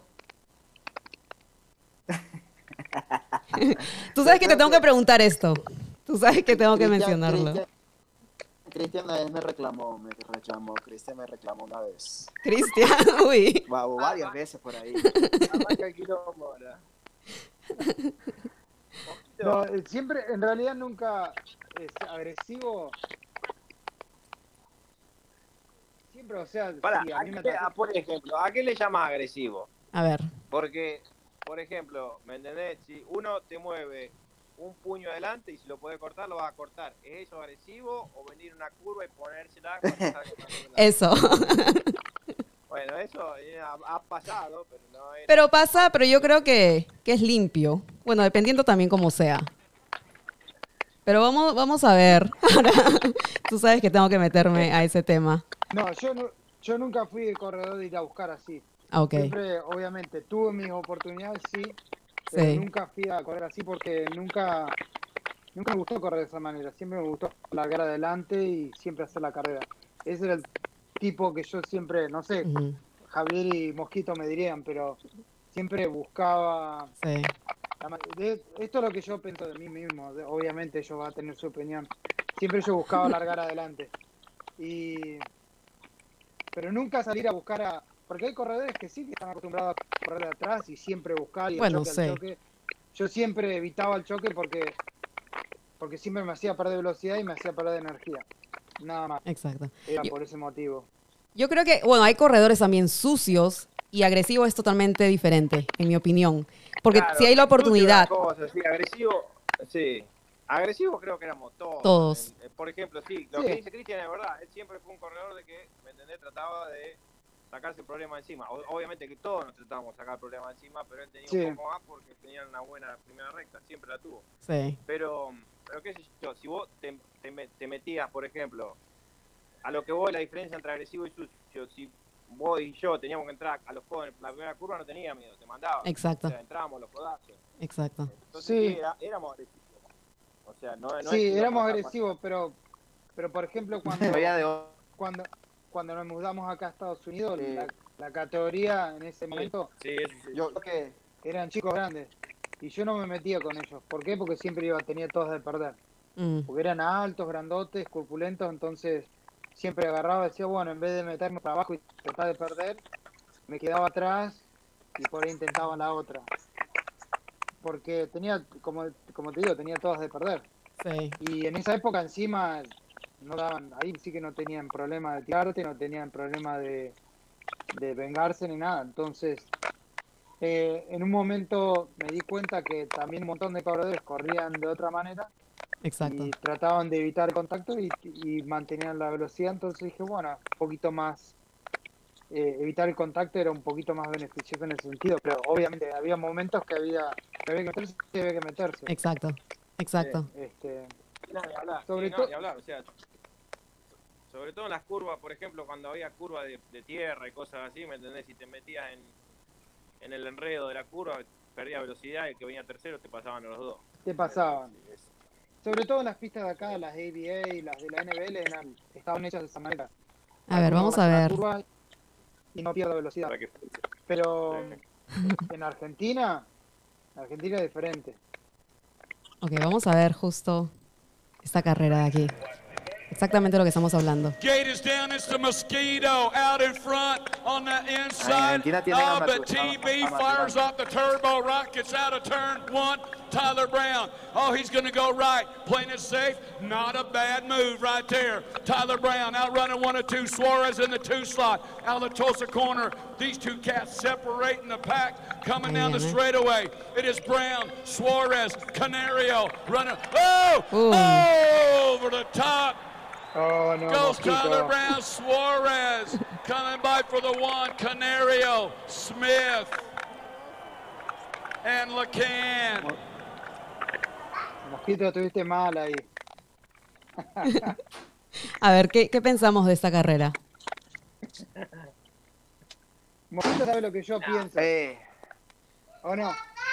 Vamos a dar nuestras opiniones, a ver. Creo que esa noche fue algo controversial. Increíble. Esa noche fue increíble porque Recuerdo. No, no, no. Esa noche fue increíble. ¿Qué hable Mosquito? Ah, Primero que hable Mosquito. Eh, Cristian. Creo que la primera persona que yo fui a buscar cuando pasé. Ok, cuando yo fui a buscar. Cuando iba subiendo al partido. Ya. Y le dije, gracias Cristian, seguro, seguro. Y la persona que fui a buscar yo a darle las gracias cuando pasé la línea fue a Cristian. Y luego empecé a escuchar todo este boom por, el, por los fans descalificados, o sea, por un movimiento. Bueno, todos saben quién ganó, todos saben quién fue el que, el que la hice y pues nada, o sea, después quedó así, de People's Champ. Sí, sí, se la robaron. Sí, se la robaron porque sí, era, no. era, una... ¿Eh? A ver, ¿qué, ¿qué, es lo que tú piensas, Cristian? Bueno, yo como, yo le dije que cuando estábamos ahí, yo le dije, le digo, mira, deja siempre hueco en la última curva. ¿Por qué, no por, por, qué lo respetas tanto? Le dije. Eso fue lo que yo le dije. Y él me miraba. Y yo le contesté, le dije, estoy diciendo en serio. Le digo, metete por abajo, no lo respetes así tanto. Y para mí lo que él hizo fue limpio, porque ni siquiera tampoco lo, lo fue a chocar, o sea, lo tocó un poquito, yo sé que Tyler, la culpa la tuvo Tyler ahí, porque cuando, cuando Tyler se abre y él se da cuenta que Mosquito va por adentro, ya era tarde. Entonces, que fue? en vez de dejarlo pasar, fue se tiró encima de él. El que fue a buscar el contacto en realidad fue él. Fue él. Pero tenía todas de perder, ¿por qué? Porque estaba afuera, ya estaba en el bordecito de la pista. Entonces, que el, el mínimo toque que Mosquito le, le, provoca, se va para el otro lado de la curva. Y encima él trata de pelear y se cae. O sea, para mí la curva, la curva y la culpa la tuvo Tyler. Este, y para mí fue un robo. Sí, fue un robo. Sí. Fue un robo, la verdad que sí. Yo también lo vi varias veces y pienso lo mismo que Cristian. Y el problema me parece que el problema que hubo es que como que se ve que como cuando todo mosquito volvés de vuelta a taparlo, se ve que se tocan y la bicicleta se te sale para, para afuera, entonces ahí se ve como que... Pero era, era la última curva, era la definición de un campeonato, ¿me entendés? El otro dejó la puerta abierta, vos te mandaste Exacto. a otra cosa mariposa. Exacto. No era para que... Bueno, para eso, es, es un deporte de contacto también. O sea, hay veces que, que va a haber contacto. y ese no Exacto. No y mucho, y mucho, y, y, esa noche se vio mucho allí. Sí. Sí. No, no, como dice Cristian. O sea, Sucio, se, ¿te acuerdas? Bueno, eso fue hace mucho tiempo, cuando sacó, creo que fue... ¿me Y no funcionaba porque vos estabas ahí. Yo pienso igual que ustedes, que fue un robo, él dejó la puerta abierta, te metiste, es, limpio. Es lo que siempre he dicho, o sea, si él siendo inteligente tenía que, tenía, tenía que, tenía que ver como que eh, tengo uno y uno, este man con yo hacer el segundo igual gano, o sea, pero bueno, quiero ganar las tres, o sea, quiero hacer, quiero cerrar el campeonato con las tres, pasó así, o sea, pero bueno.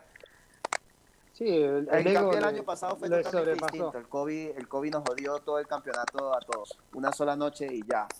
Pero para mí, como un campeonato mundial, tú corres una sola vuelta y ya, ya gané la primera y listo. ya pasó. Pero ¿hay rivalidad entre ustedes o son amigos? Mosquito. ¿Quién? Tú y Tyler, ¿son amigos o hay rivalidad entre ustedes? Con Tyler. ¿Rivalidad? Ajá. No, por mi parte no. Entonces, no, rivalidad sí, pero lo que no ah, con Tyler. No, ese man no me quiere. Tyler es un. Nada, yo. Tranqui. tranqui. Tyler es un nene mamá, yo lo digo. Yo me hago, me hago, cargo. no, no. Yo nunca me llevé bien con Tyler tampoco. Este, sí, siempre tuvo unas actitudes que nunca me gustaron. Una actitud. Lo saludo, lo respeto. lo respeto, pero no. No, no sé. Pero hay nada más. Ah, no me, no me molesta. Ni tampoco. Es una persona más. Pero como, como deportista lo respeto, sí, obviamente. Tiene muchos logros, ha, hecho muchas cosas y, y, está haciendo muchas cosas por el BMX que son amigables, pero no, no es mi amigo. Exacto. Exacto. Y ahora, Cristian, tú te retiraste completamente. ¿Piensas regresar o ya ahí, ahí terminó todo? ¿Vas al circuito de vez en cuando o, nada? Como Javier. Sí. Eh, sí, voy a la, pista porque sigo em, entrenando a unos chicos. Ah, ok. Sigo entrenando, pero bueno, una de las razones por qué vine a las 7 es porque Javier sabe que estoy una bicicletería, así que ah, okay. estoy, trabajando en eso y me voy a dedicar a, bueno, ahora al tema de, de la bicicletería y y poder entrenar chicos hasta cuando tenga tiempo, por ahora. Sí. O sea, porque todavía me sigue gustando y... Pero correr no, no, yo no, no tengo ganas. Eh, es más, ando en mountain bike todo el tiempo con Javi. Con Javi, ajá. Y, inclusive me han dicho de correr en mountain bike. No sé, por ahí me agarra la loca un día corro, pero ni... Eh, el tema es que no... Como que no, no tengo más ganas de... más energía de de poder de entrenar, hacer todo y poner la mentalidad porque lleva, lleva, todo, no lleva solamente entrenamiento físico, sino enfocarse Exacto. de la manera que yo lo quiero hacer, obviamente. A mí no me gusta ir a correr para decir, ah, voy a correr y me divierto, no. No. Eh, siempre fui competitivo y yo creo que si vuelvo a correr voy a ser competitivo y no. Sí. Y, de- y estando a, a medias no funciona. Así que no, no, para mí no. Ok. Y Javi, sí, Javi, él se retiró completamente. Mira, pero Javi, aquí tienes un, un admirador en los comentarios. Está- estoy viendo que aquí dicen Javi is the best ever. que tú lo conoces, Brian Dorsey, Whittier. Ahí está tu. Oh. Ahí te ven en, lo- en el Bueno, este circuito. es uno de los que está el, el sábado. Los, los sábados va a Whittier y lo empecé a ver los últimos dos sábados. Estaba él. Él también, Cristian lo sabe, hace clínicas y ayuda Sí, sí, sí. Los, los chicos chiquititos. Sí. Vamos, a ver, vamos a ver por aquí. Había una, aquí había un, hay mosquito, acá en cámara. ¿Qué está haciendo Mosquito por ahí? Aquí vi un comentario que decían que Mosquito rebotó muchísimas veces en Ohio. Que te caíste y rebotaste varias Ah. veces. Mosquito rebotó. El, el En Ohio. pidiendo, el niño me está pidiendo, el niño está pidiendo, te- el niño está pidiendo tetero. Tetero. Y vamos a, voy a compartirles esta, ¿Cuánto esta, mosquito? no te escucha. Su padre. Su padre. Aquí. A ver, encontramos esta, esta competencia, es Ah, también súper, súper antigua. Tres, tres hijos. Vamos a ponerla por aquí. Number six, Javier Colombo. Oh. And in lane number five, Michael Eso sí es antiguo. For a very good rider, a well-known name in the sport, Jerry Batters. And lane Antiguo, pero eso es. ¿Te acuerdas de esa carrera? Burkheimer Sí, me acuerdo. Ah, ok. Cristian sí se acuerda.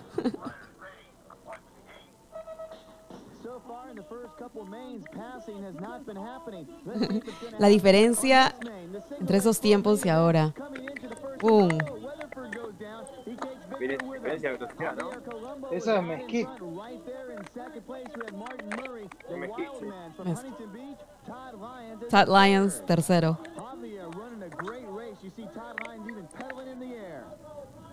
going to come around this last turn, well in control of this single A Pro main event.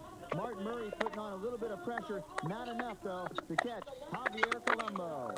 The single A Pro Javier Colombo. Murray, Lyons. Colombo takes it though with a great ¿Qué recuerdo se trae esa carrera? Tenía un traductor de ¿Qué recuerdo me trae? Me acuerdo que no sabía hablar inglés para nada. De lado me tuvo que hacer de traductor. Yo me acuerdo de esa carrera porque eso fue, Esa la carrera que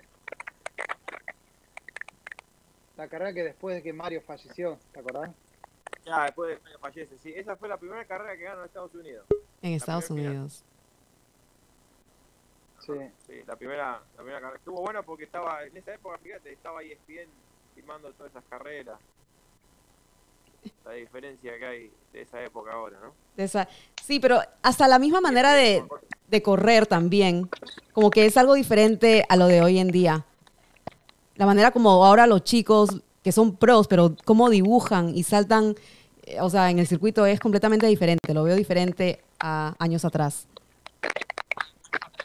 Y lo que pasa, bueno, Cristian te puede hablar mejor de eso, pero me parece que eso también cambió mucho la manera de entrenar. Ya, como te dije antes, nosotros entrenábamos y lo tomábamos seriamente, pero avanzó tanto el tema de entrenamiento que Sí, ahora, no sé, se ve mucho más rápido como pedalea, ¿me entendés? O sea, mucho Sí. más ágil.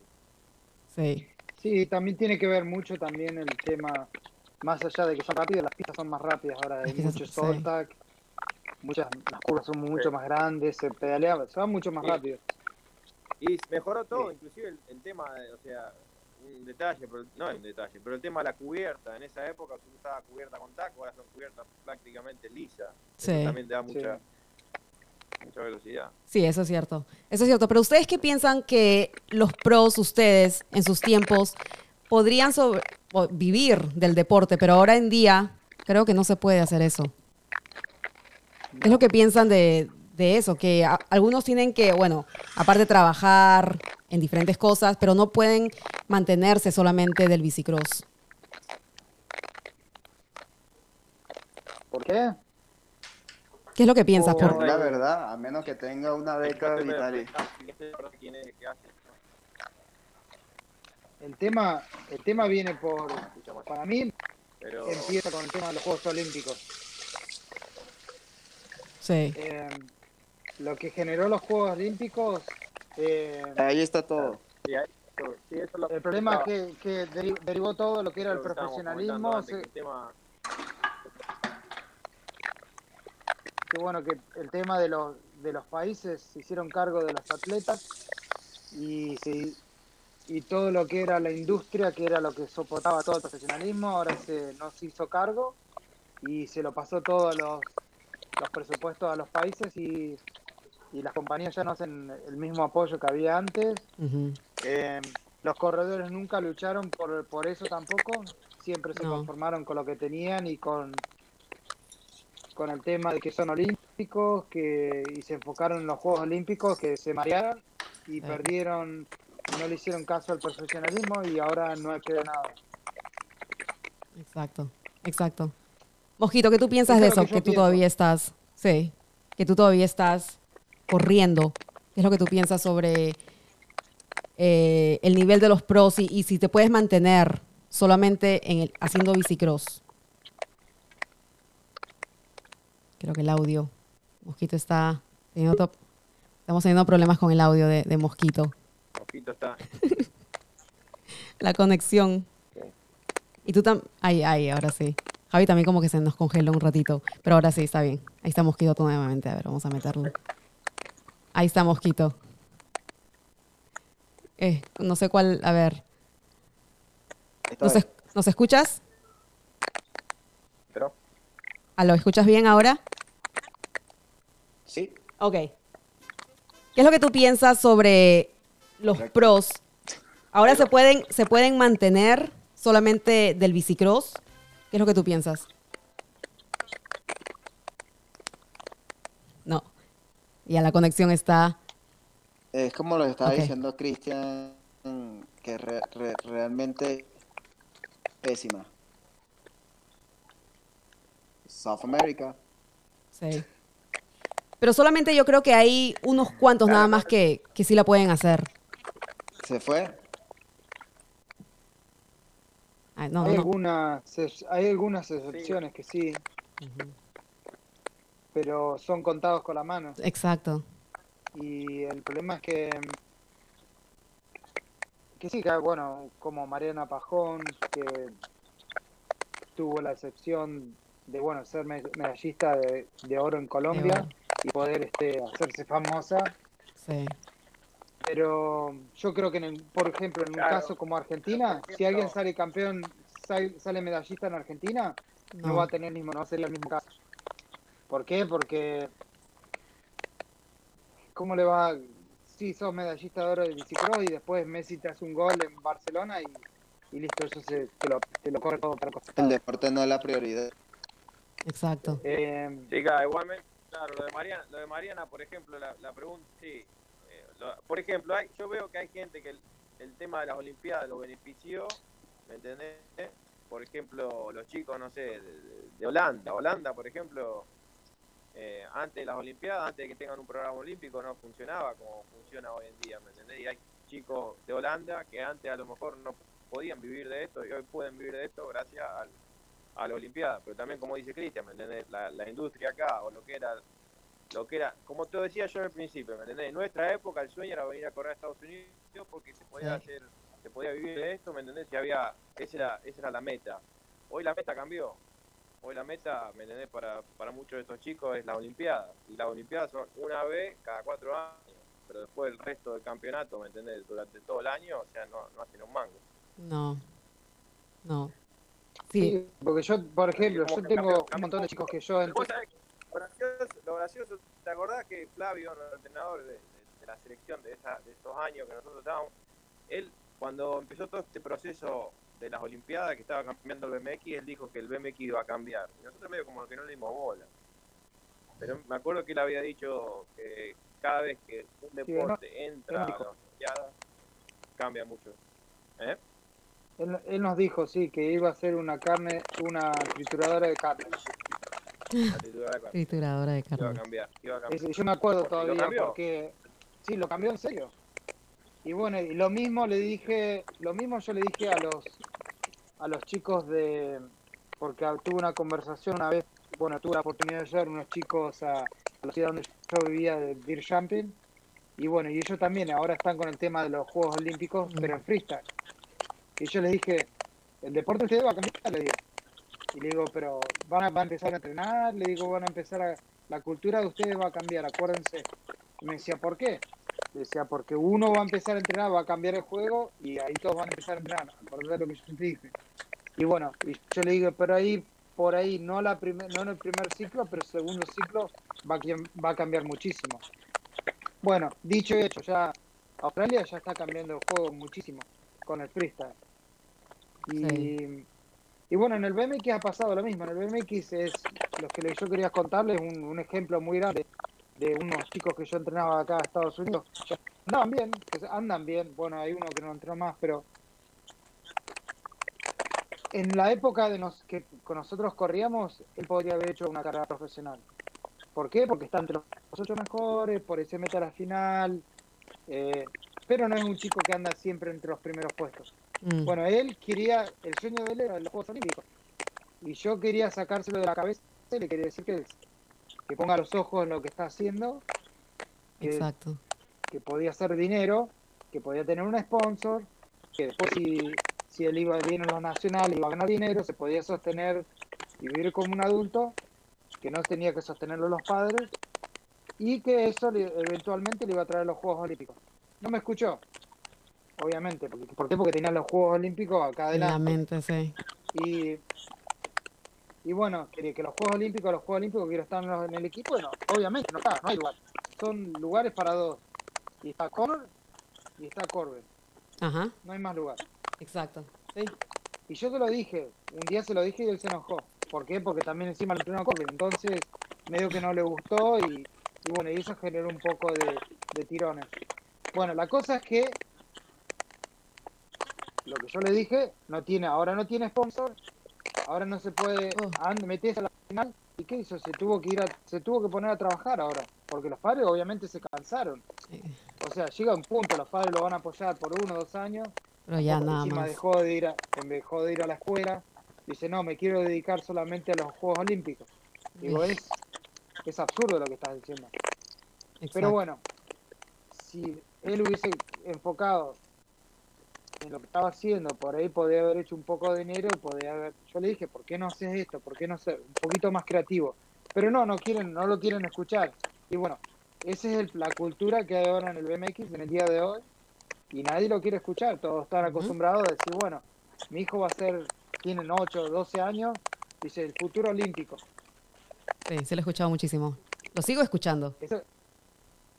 exactamente, es mi futuro olímpico. Y sí, bueno, el problema es que, sí, si está de Estados Unidos, ahora encima eh, están, están mareados con eso. El problema ahora es que ni siquiera hay 32, ahora 24. O sea que si vos vivís en un país que va a llevar tres corredores, que son dos países, bueno, tenés que estar, tenés que andar bien, porque si sos de Francia o sos de Holanda, para estar en ese equipo, tenés que ser uno de los mejores. Y para ser uno de los mejores, primero tenés que ser bien bueno en tu país. Y después tenés que ser bueno internacionalmente. Y después de ahí, tenés que ser bueno en un mundial. ¿Por qué? Porque en ese equipo hay campeones del mundo, campeones que han ganado las copas, copas mundiales, o por lo menos son campeones nacionales. Pero no, toda la gente ahora se saltea todo eso. No lo quiere ver, no quieren ser ni campeones nacionales, ni quieren, ni quieren aceptar un podio. Pero quieren ser, quieren los Juegos Olímpicos. sí. Entonces eso es lo que yo siempre les digo, es, paso a paso. Los Juegos Olímpicos van a venir eventualmente. Lo, por ejemplo, lo que pasó, por ejemplo, ¿me entendés? Si vamos a hacer un caso, vamos a hablar de un caso, que es uno de los chicos de Argentina, por ejemplo, Fede Villegas o Charo Molina o el Negro, ¿me entendés? Si ellos quieren hacer lo que hicimos nosotros, se le complicaría muchísimo porque es muy caro, muy caro y no está esa posibilidad, pero ellos ahora están en un nivel mundial, ¿me entendés? Subsidiado por el por o lo que sea, ¿me entendés? Si ganan mucha, poca o lo que sea, pero están, están en un nivel mundial que lo pueden hacer porque las Olimpiadas le dio esa posibilidad. Entonces es como que, ya te digo, benefició a una parte y perjudicó a, otra. La parte que perjudicó, obviamente, la parte de, los pros de acá, la, liga de acá sí salió perjudicada porque dejó de tener tanta relevancia como la que tenía antes. Sí, bueno, Francia también. Francia también, Sudamérica también, Ecuador, todos estos lugares que sí, que a lo mejor vuelvo a escuchar a los chicos y se quejan de que no tienen plata y miran a Holanda, miran la plata que tiene Holanda, me pista que todo, pero antes no tenían ni siquiera la posibilidad de venir a correr acá, ¿me entiendes? Entonces, y ahora están en un nivel mucho mejor porque porque el, el, o sea, el, Comité Olímpico de cada país a lo mejor le, permite la plata, ¿no? Para ir a poder a correr las Copas Mundiales, entonces tiene más, eh, más salida internacional. Sí. Por eso, qué sé yo, es como que, es como que sí, creó algo bueno, pero también al mismo tiempo creó algo malo. O sea, sí. Pero sí, ahora encima, como dice Cristian, ahora hay 24 nada más que van a la Olimpiada, cada vez la, la más chico, o sea, cada vez menos. Exacto, exacto. El problema es que un, un, país como Sudamérica va a llevar como mucho dos, y si, si no uno. Ya, nada más. Hay lugar para uno solo. Sí. Ese es el problema. Y después, bueno, y después el otro, el otro problema también es, es, se retiran y no era bueno también el BMX antes acá había sí, bueno. antes en, en la mediados de los 90 acá había gente que se retiró con con, con algo de plata, con algo. compraron algo.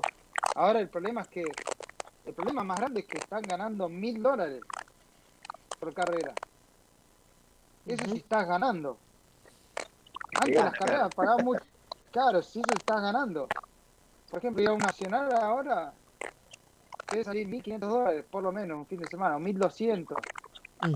Porque, por ejemplo, los pasajes. O sea que si no tenés sponsor y tenés que pagarte la.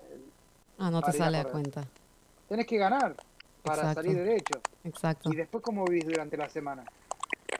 Exacto. un hobby, ya está, ¿no? Exactamente. El profesionalismo se saca de la. sí. a eso es lo que voy.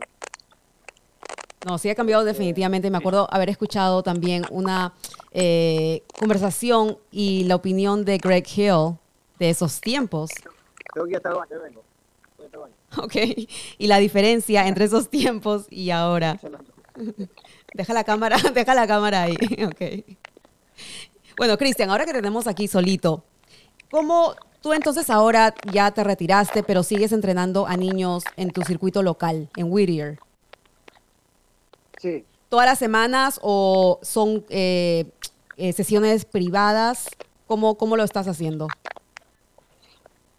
Bueno, últimamente empecé hace dos semanas otra vez por el tema del COVID. Sí. Eh, porque se había cortado a principios de diciembre en Los Ángeles porque acá está dividido todo en condados y bueno, vos sabés bien grande. Sí, sí. Eh, el condado de Los Ángeles es como que cerró todo.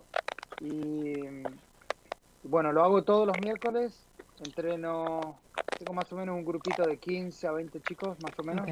Y, y esos son los amateurs que yo entreno acá. Eh, y tengo un grupo que está bastante que van siempre todos los mismos, entonces trato de entrenarlos. No es como una clínica, sino como un grupo de entrenamiento. Okay.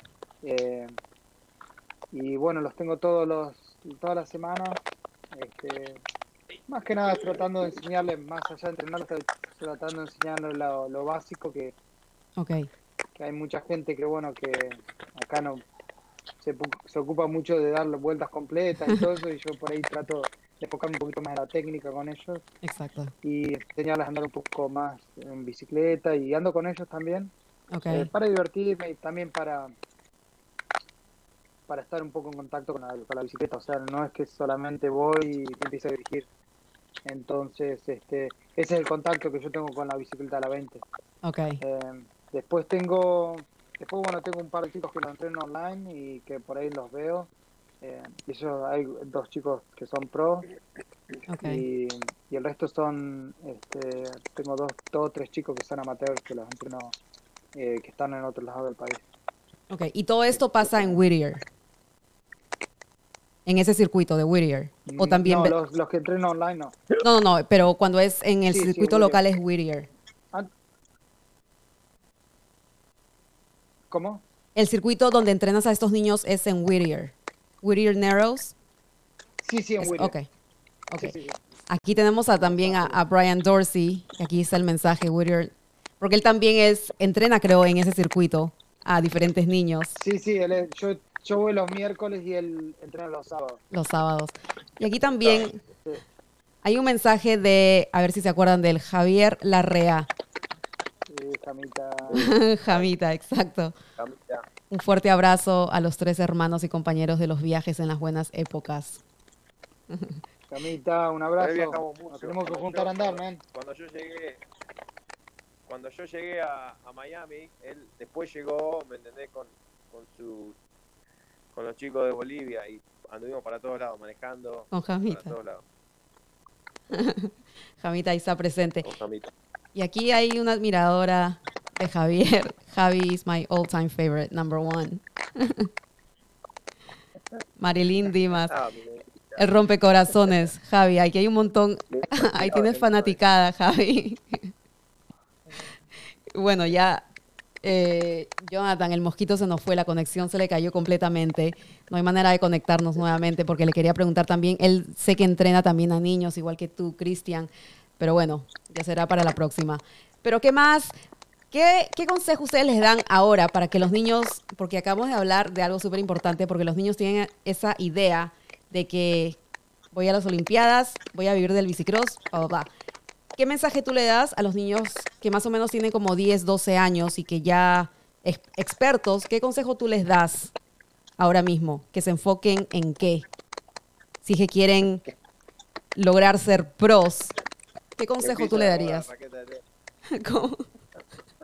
No, no. Que agarren un palo de golf. que agarren un palo en gol. que se cambien de deporte. Que agarren un palo de golf. Van a matar las ilusiones y los sueños de los niños. No, no, no, no, no. La verdad que el BMX es hermoso, un deporte divino.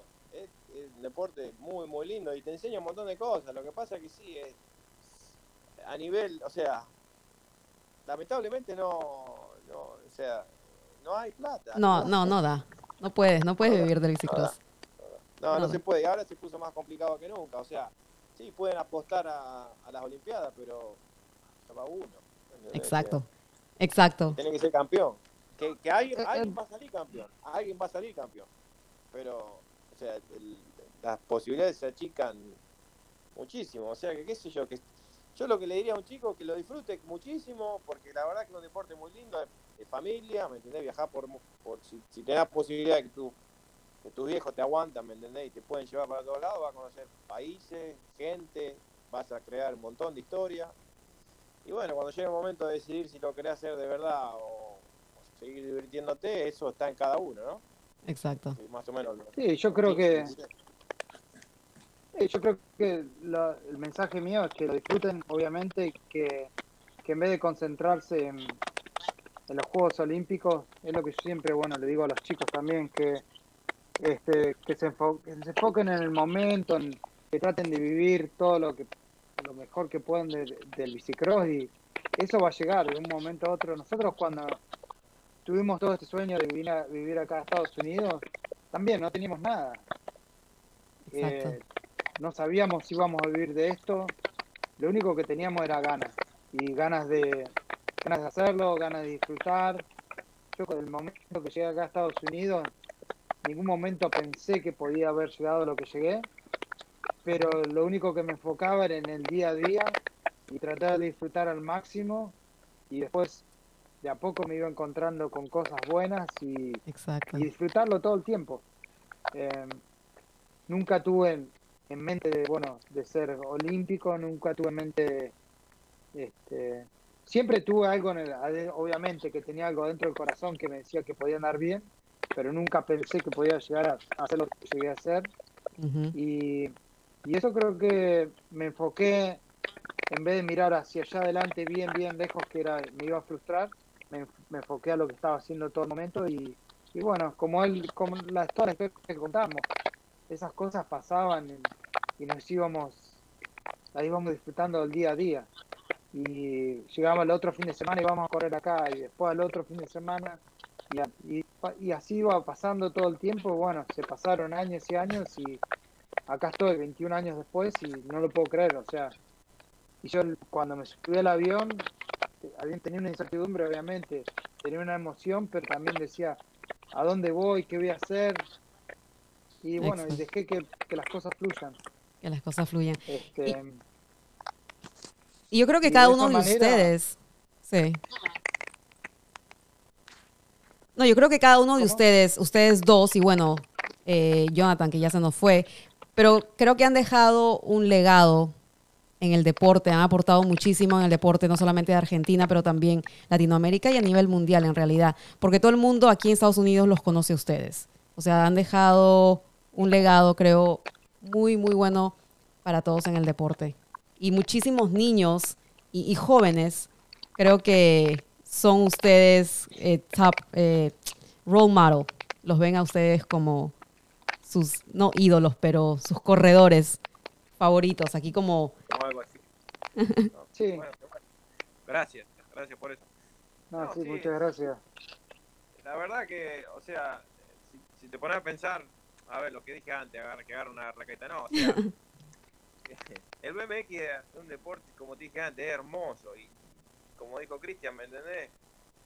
Si yo me pongo a pensar las cosas que hice, sí, a lo mejor monetariamente hablando no, no, no te va a dar lo que si te en el, en el nivel que anduvimos nosotros, por ejemplo, si estábamos en el fútbol, en el tenis, o sea, bueno, ahí hubiésemos hecho mucha plata. Más, sí, sí, pero bueno, pero nos forjó como persona también, ¿me entendés? Eso es, muy importante porque, o sea, tuvimos que tener un, un ¿cómo se dice? Un, una, o sea, un estricto, ¿me entendés? Con el entrenamiento, o sea, que te, hace, te, forma, te forma como persona y bueno, te, definitivamente. Nosotros cumplimos un sueño, un sueño, lo que cumplimos nosotros es cumplir un sueño. Así que, sí, qué sé yo, que se diviertan. Eso es lo más importante de todo. Y ya digo, cuando llega un momento de decidir qué es lo que quieren hacer, si quieren seguir tomárselo un poco más serio como para ver si pueden llegar a una Olimpiada, y bueno, están cada uno, ¿no? Porque es muy sacrificado también. Pero ustedes dos piensan que lograron todos sus, sus, sus metas que se trazaron en estos años. ¿Se van satisfechos del, del bicicross? ¿Se retiraron contentos?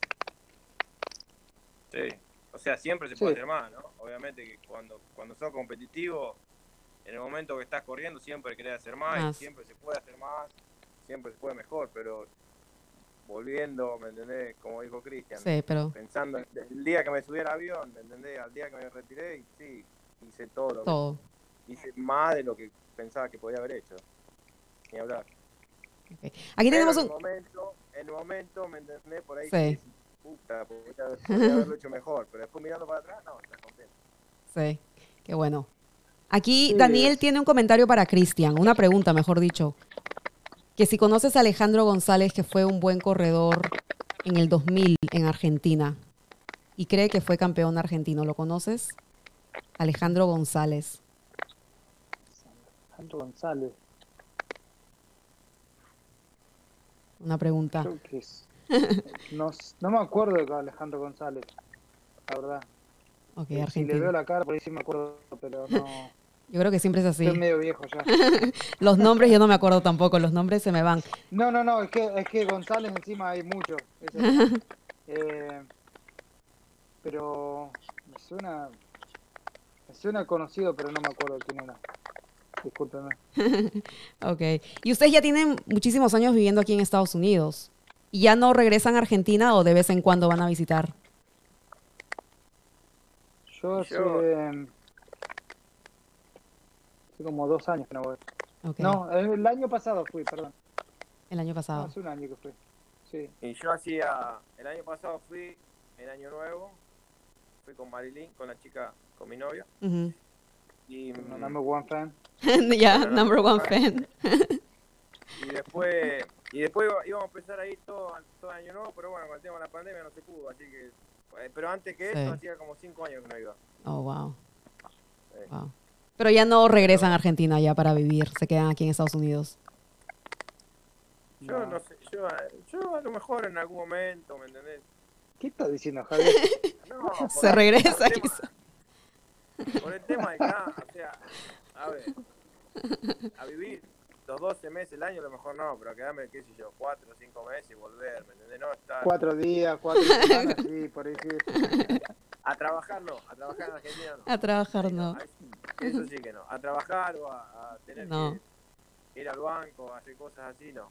eso no. Voy es tipo de vacaciones largas, tipo 6 meses. Pero... a, mí, a mí me gusta Argentina, pero eh, hay un montón de cosas que la detesto y no, no, podría vivir. Ya no podrías. No, sí te entiendo. Porque yo también igual... Pero no, pero no la gente. La gente me encanta, me gusta la cultura. Algunas cositas que no. Me gusta todo, me siento bien, pero el día a día vivir ahí es muy difícil y, no sé, me molestaría un montón de cosas porque hace cuánto, hace 21 años que, estoy acá. Exacto. Y, es difícil acostumbrarse ya, creo. A ver, casi 22 años. Y bueno, y... Toda una vida ya. ya hice casi las... La vida de adulto, de adulto la hice acá. Aquí. Eh, entonces, sí, sería muy difícil. Pero uno nunca sabe las vueltas de la vida tampoco. Y, Exacto. Bueno, mi, mi hijo vive acá, eh, nació acá. Lo que pasa es que Argentina acá, así que sería... ¿Eh? En Argentina.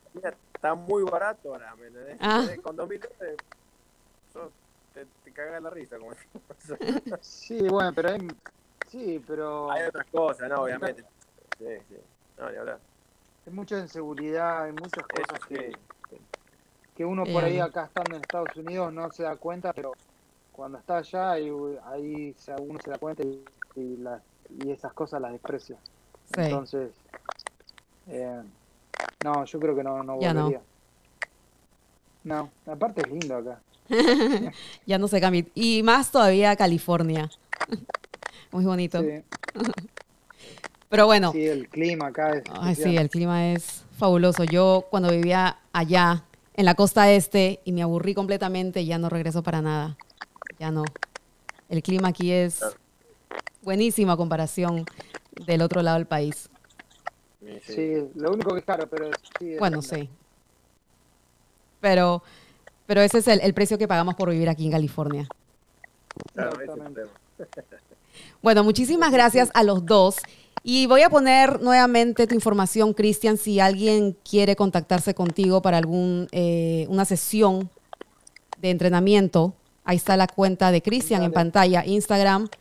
Y también, bueno, Javi no es muy amigo de, las redes, pero de todas maneras ahí está eh, Instagram. Lo pueden contactar ahí a Javi y te da una clasecita, no sé de qué quizá de mountain bike o, de no sé de qué. Uh. De karting. ah, pero tú haces eso. Tú te dedicas ahora a eso. ¿Eh? Karting. Sí, go-karts, sí.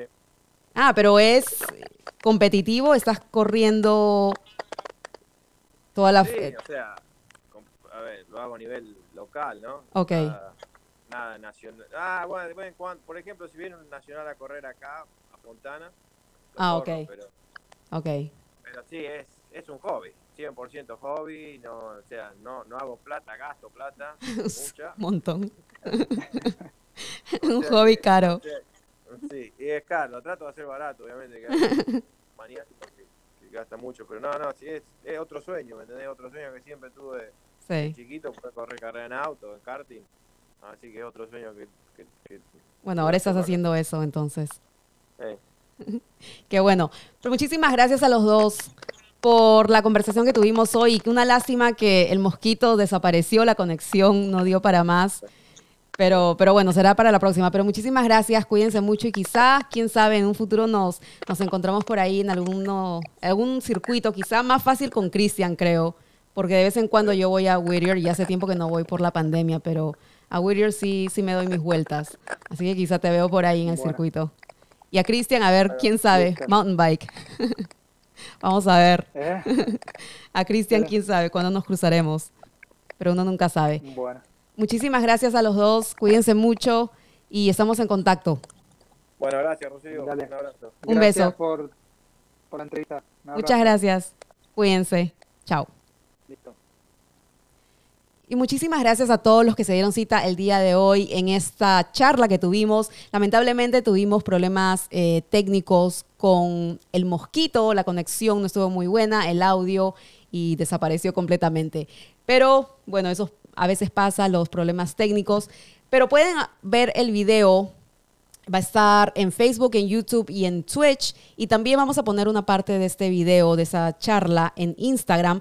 También va a estar el audio, eh, el podcast va a estar disponible en Spotify, en Anchor FM y también en Pocket Cast. Así que toda la información va a estar en la descripción de este video. Cuando quieran, suban, compartan el video. Y ya conocieron más o menos a estos eh, tremendos bicicrossistas, leyendas del bicicross latino sudamericano y del mundo entero en realidad, porque ellos han aportado muchísimo en el deporte del bicicross y todo el mundo los conoce. Si eres un bicicrossista de verdad, tienes que conocer a estos tres tremendos talentos que acabamos de, de entrevistar, de conversar con ellos.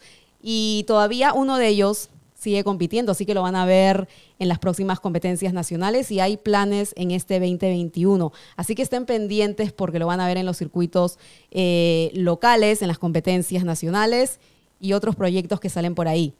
Y muchísimas gracias Venezuela, Argentina y todos los países, España, que se dieron cita el día de hoy, también amigos de la costa este de los Estados Unidos y la costa oeste también. Muchísimas gracias por ver este video podcast. Nuevamente todos los videos van a estar disponibles y estén pendientes porque viene más música, más entretenimiento y muchísima más farándula también. Entrevistas vienen, Argentina estén pendientes porque vienen unas entrevistas súper interesantes.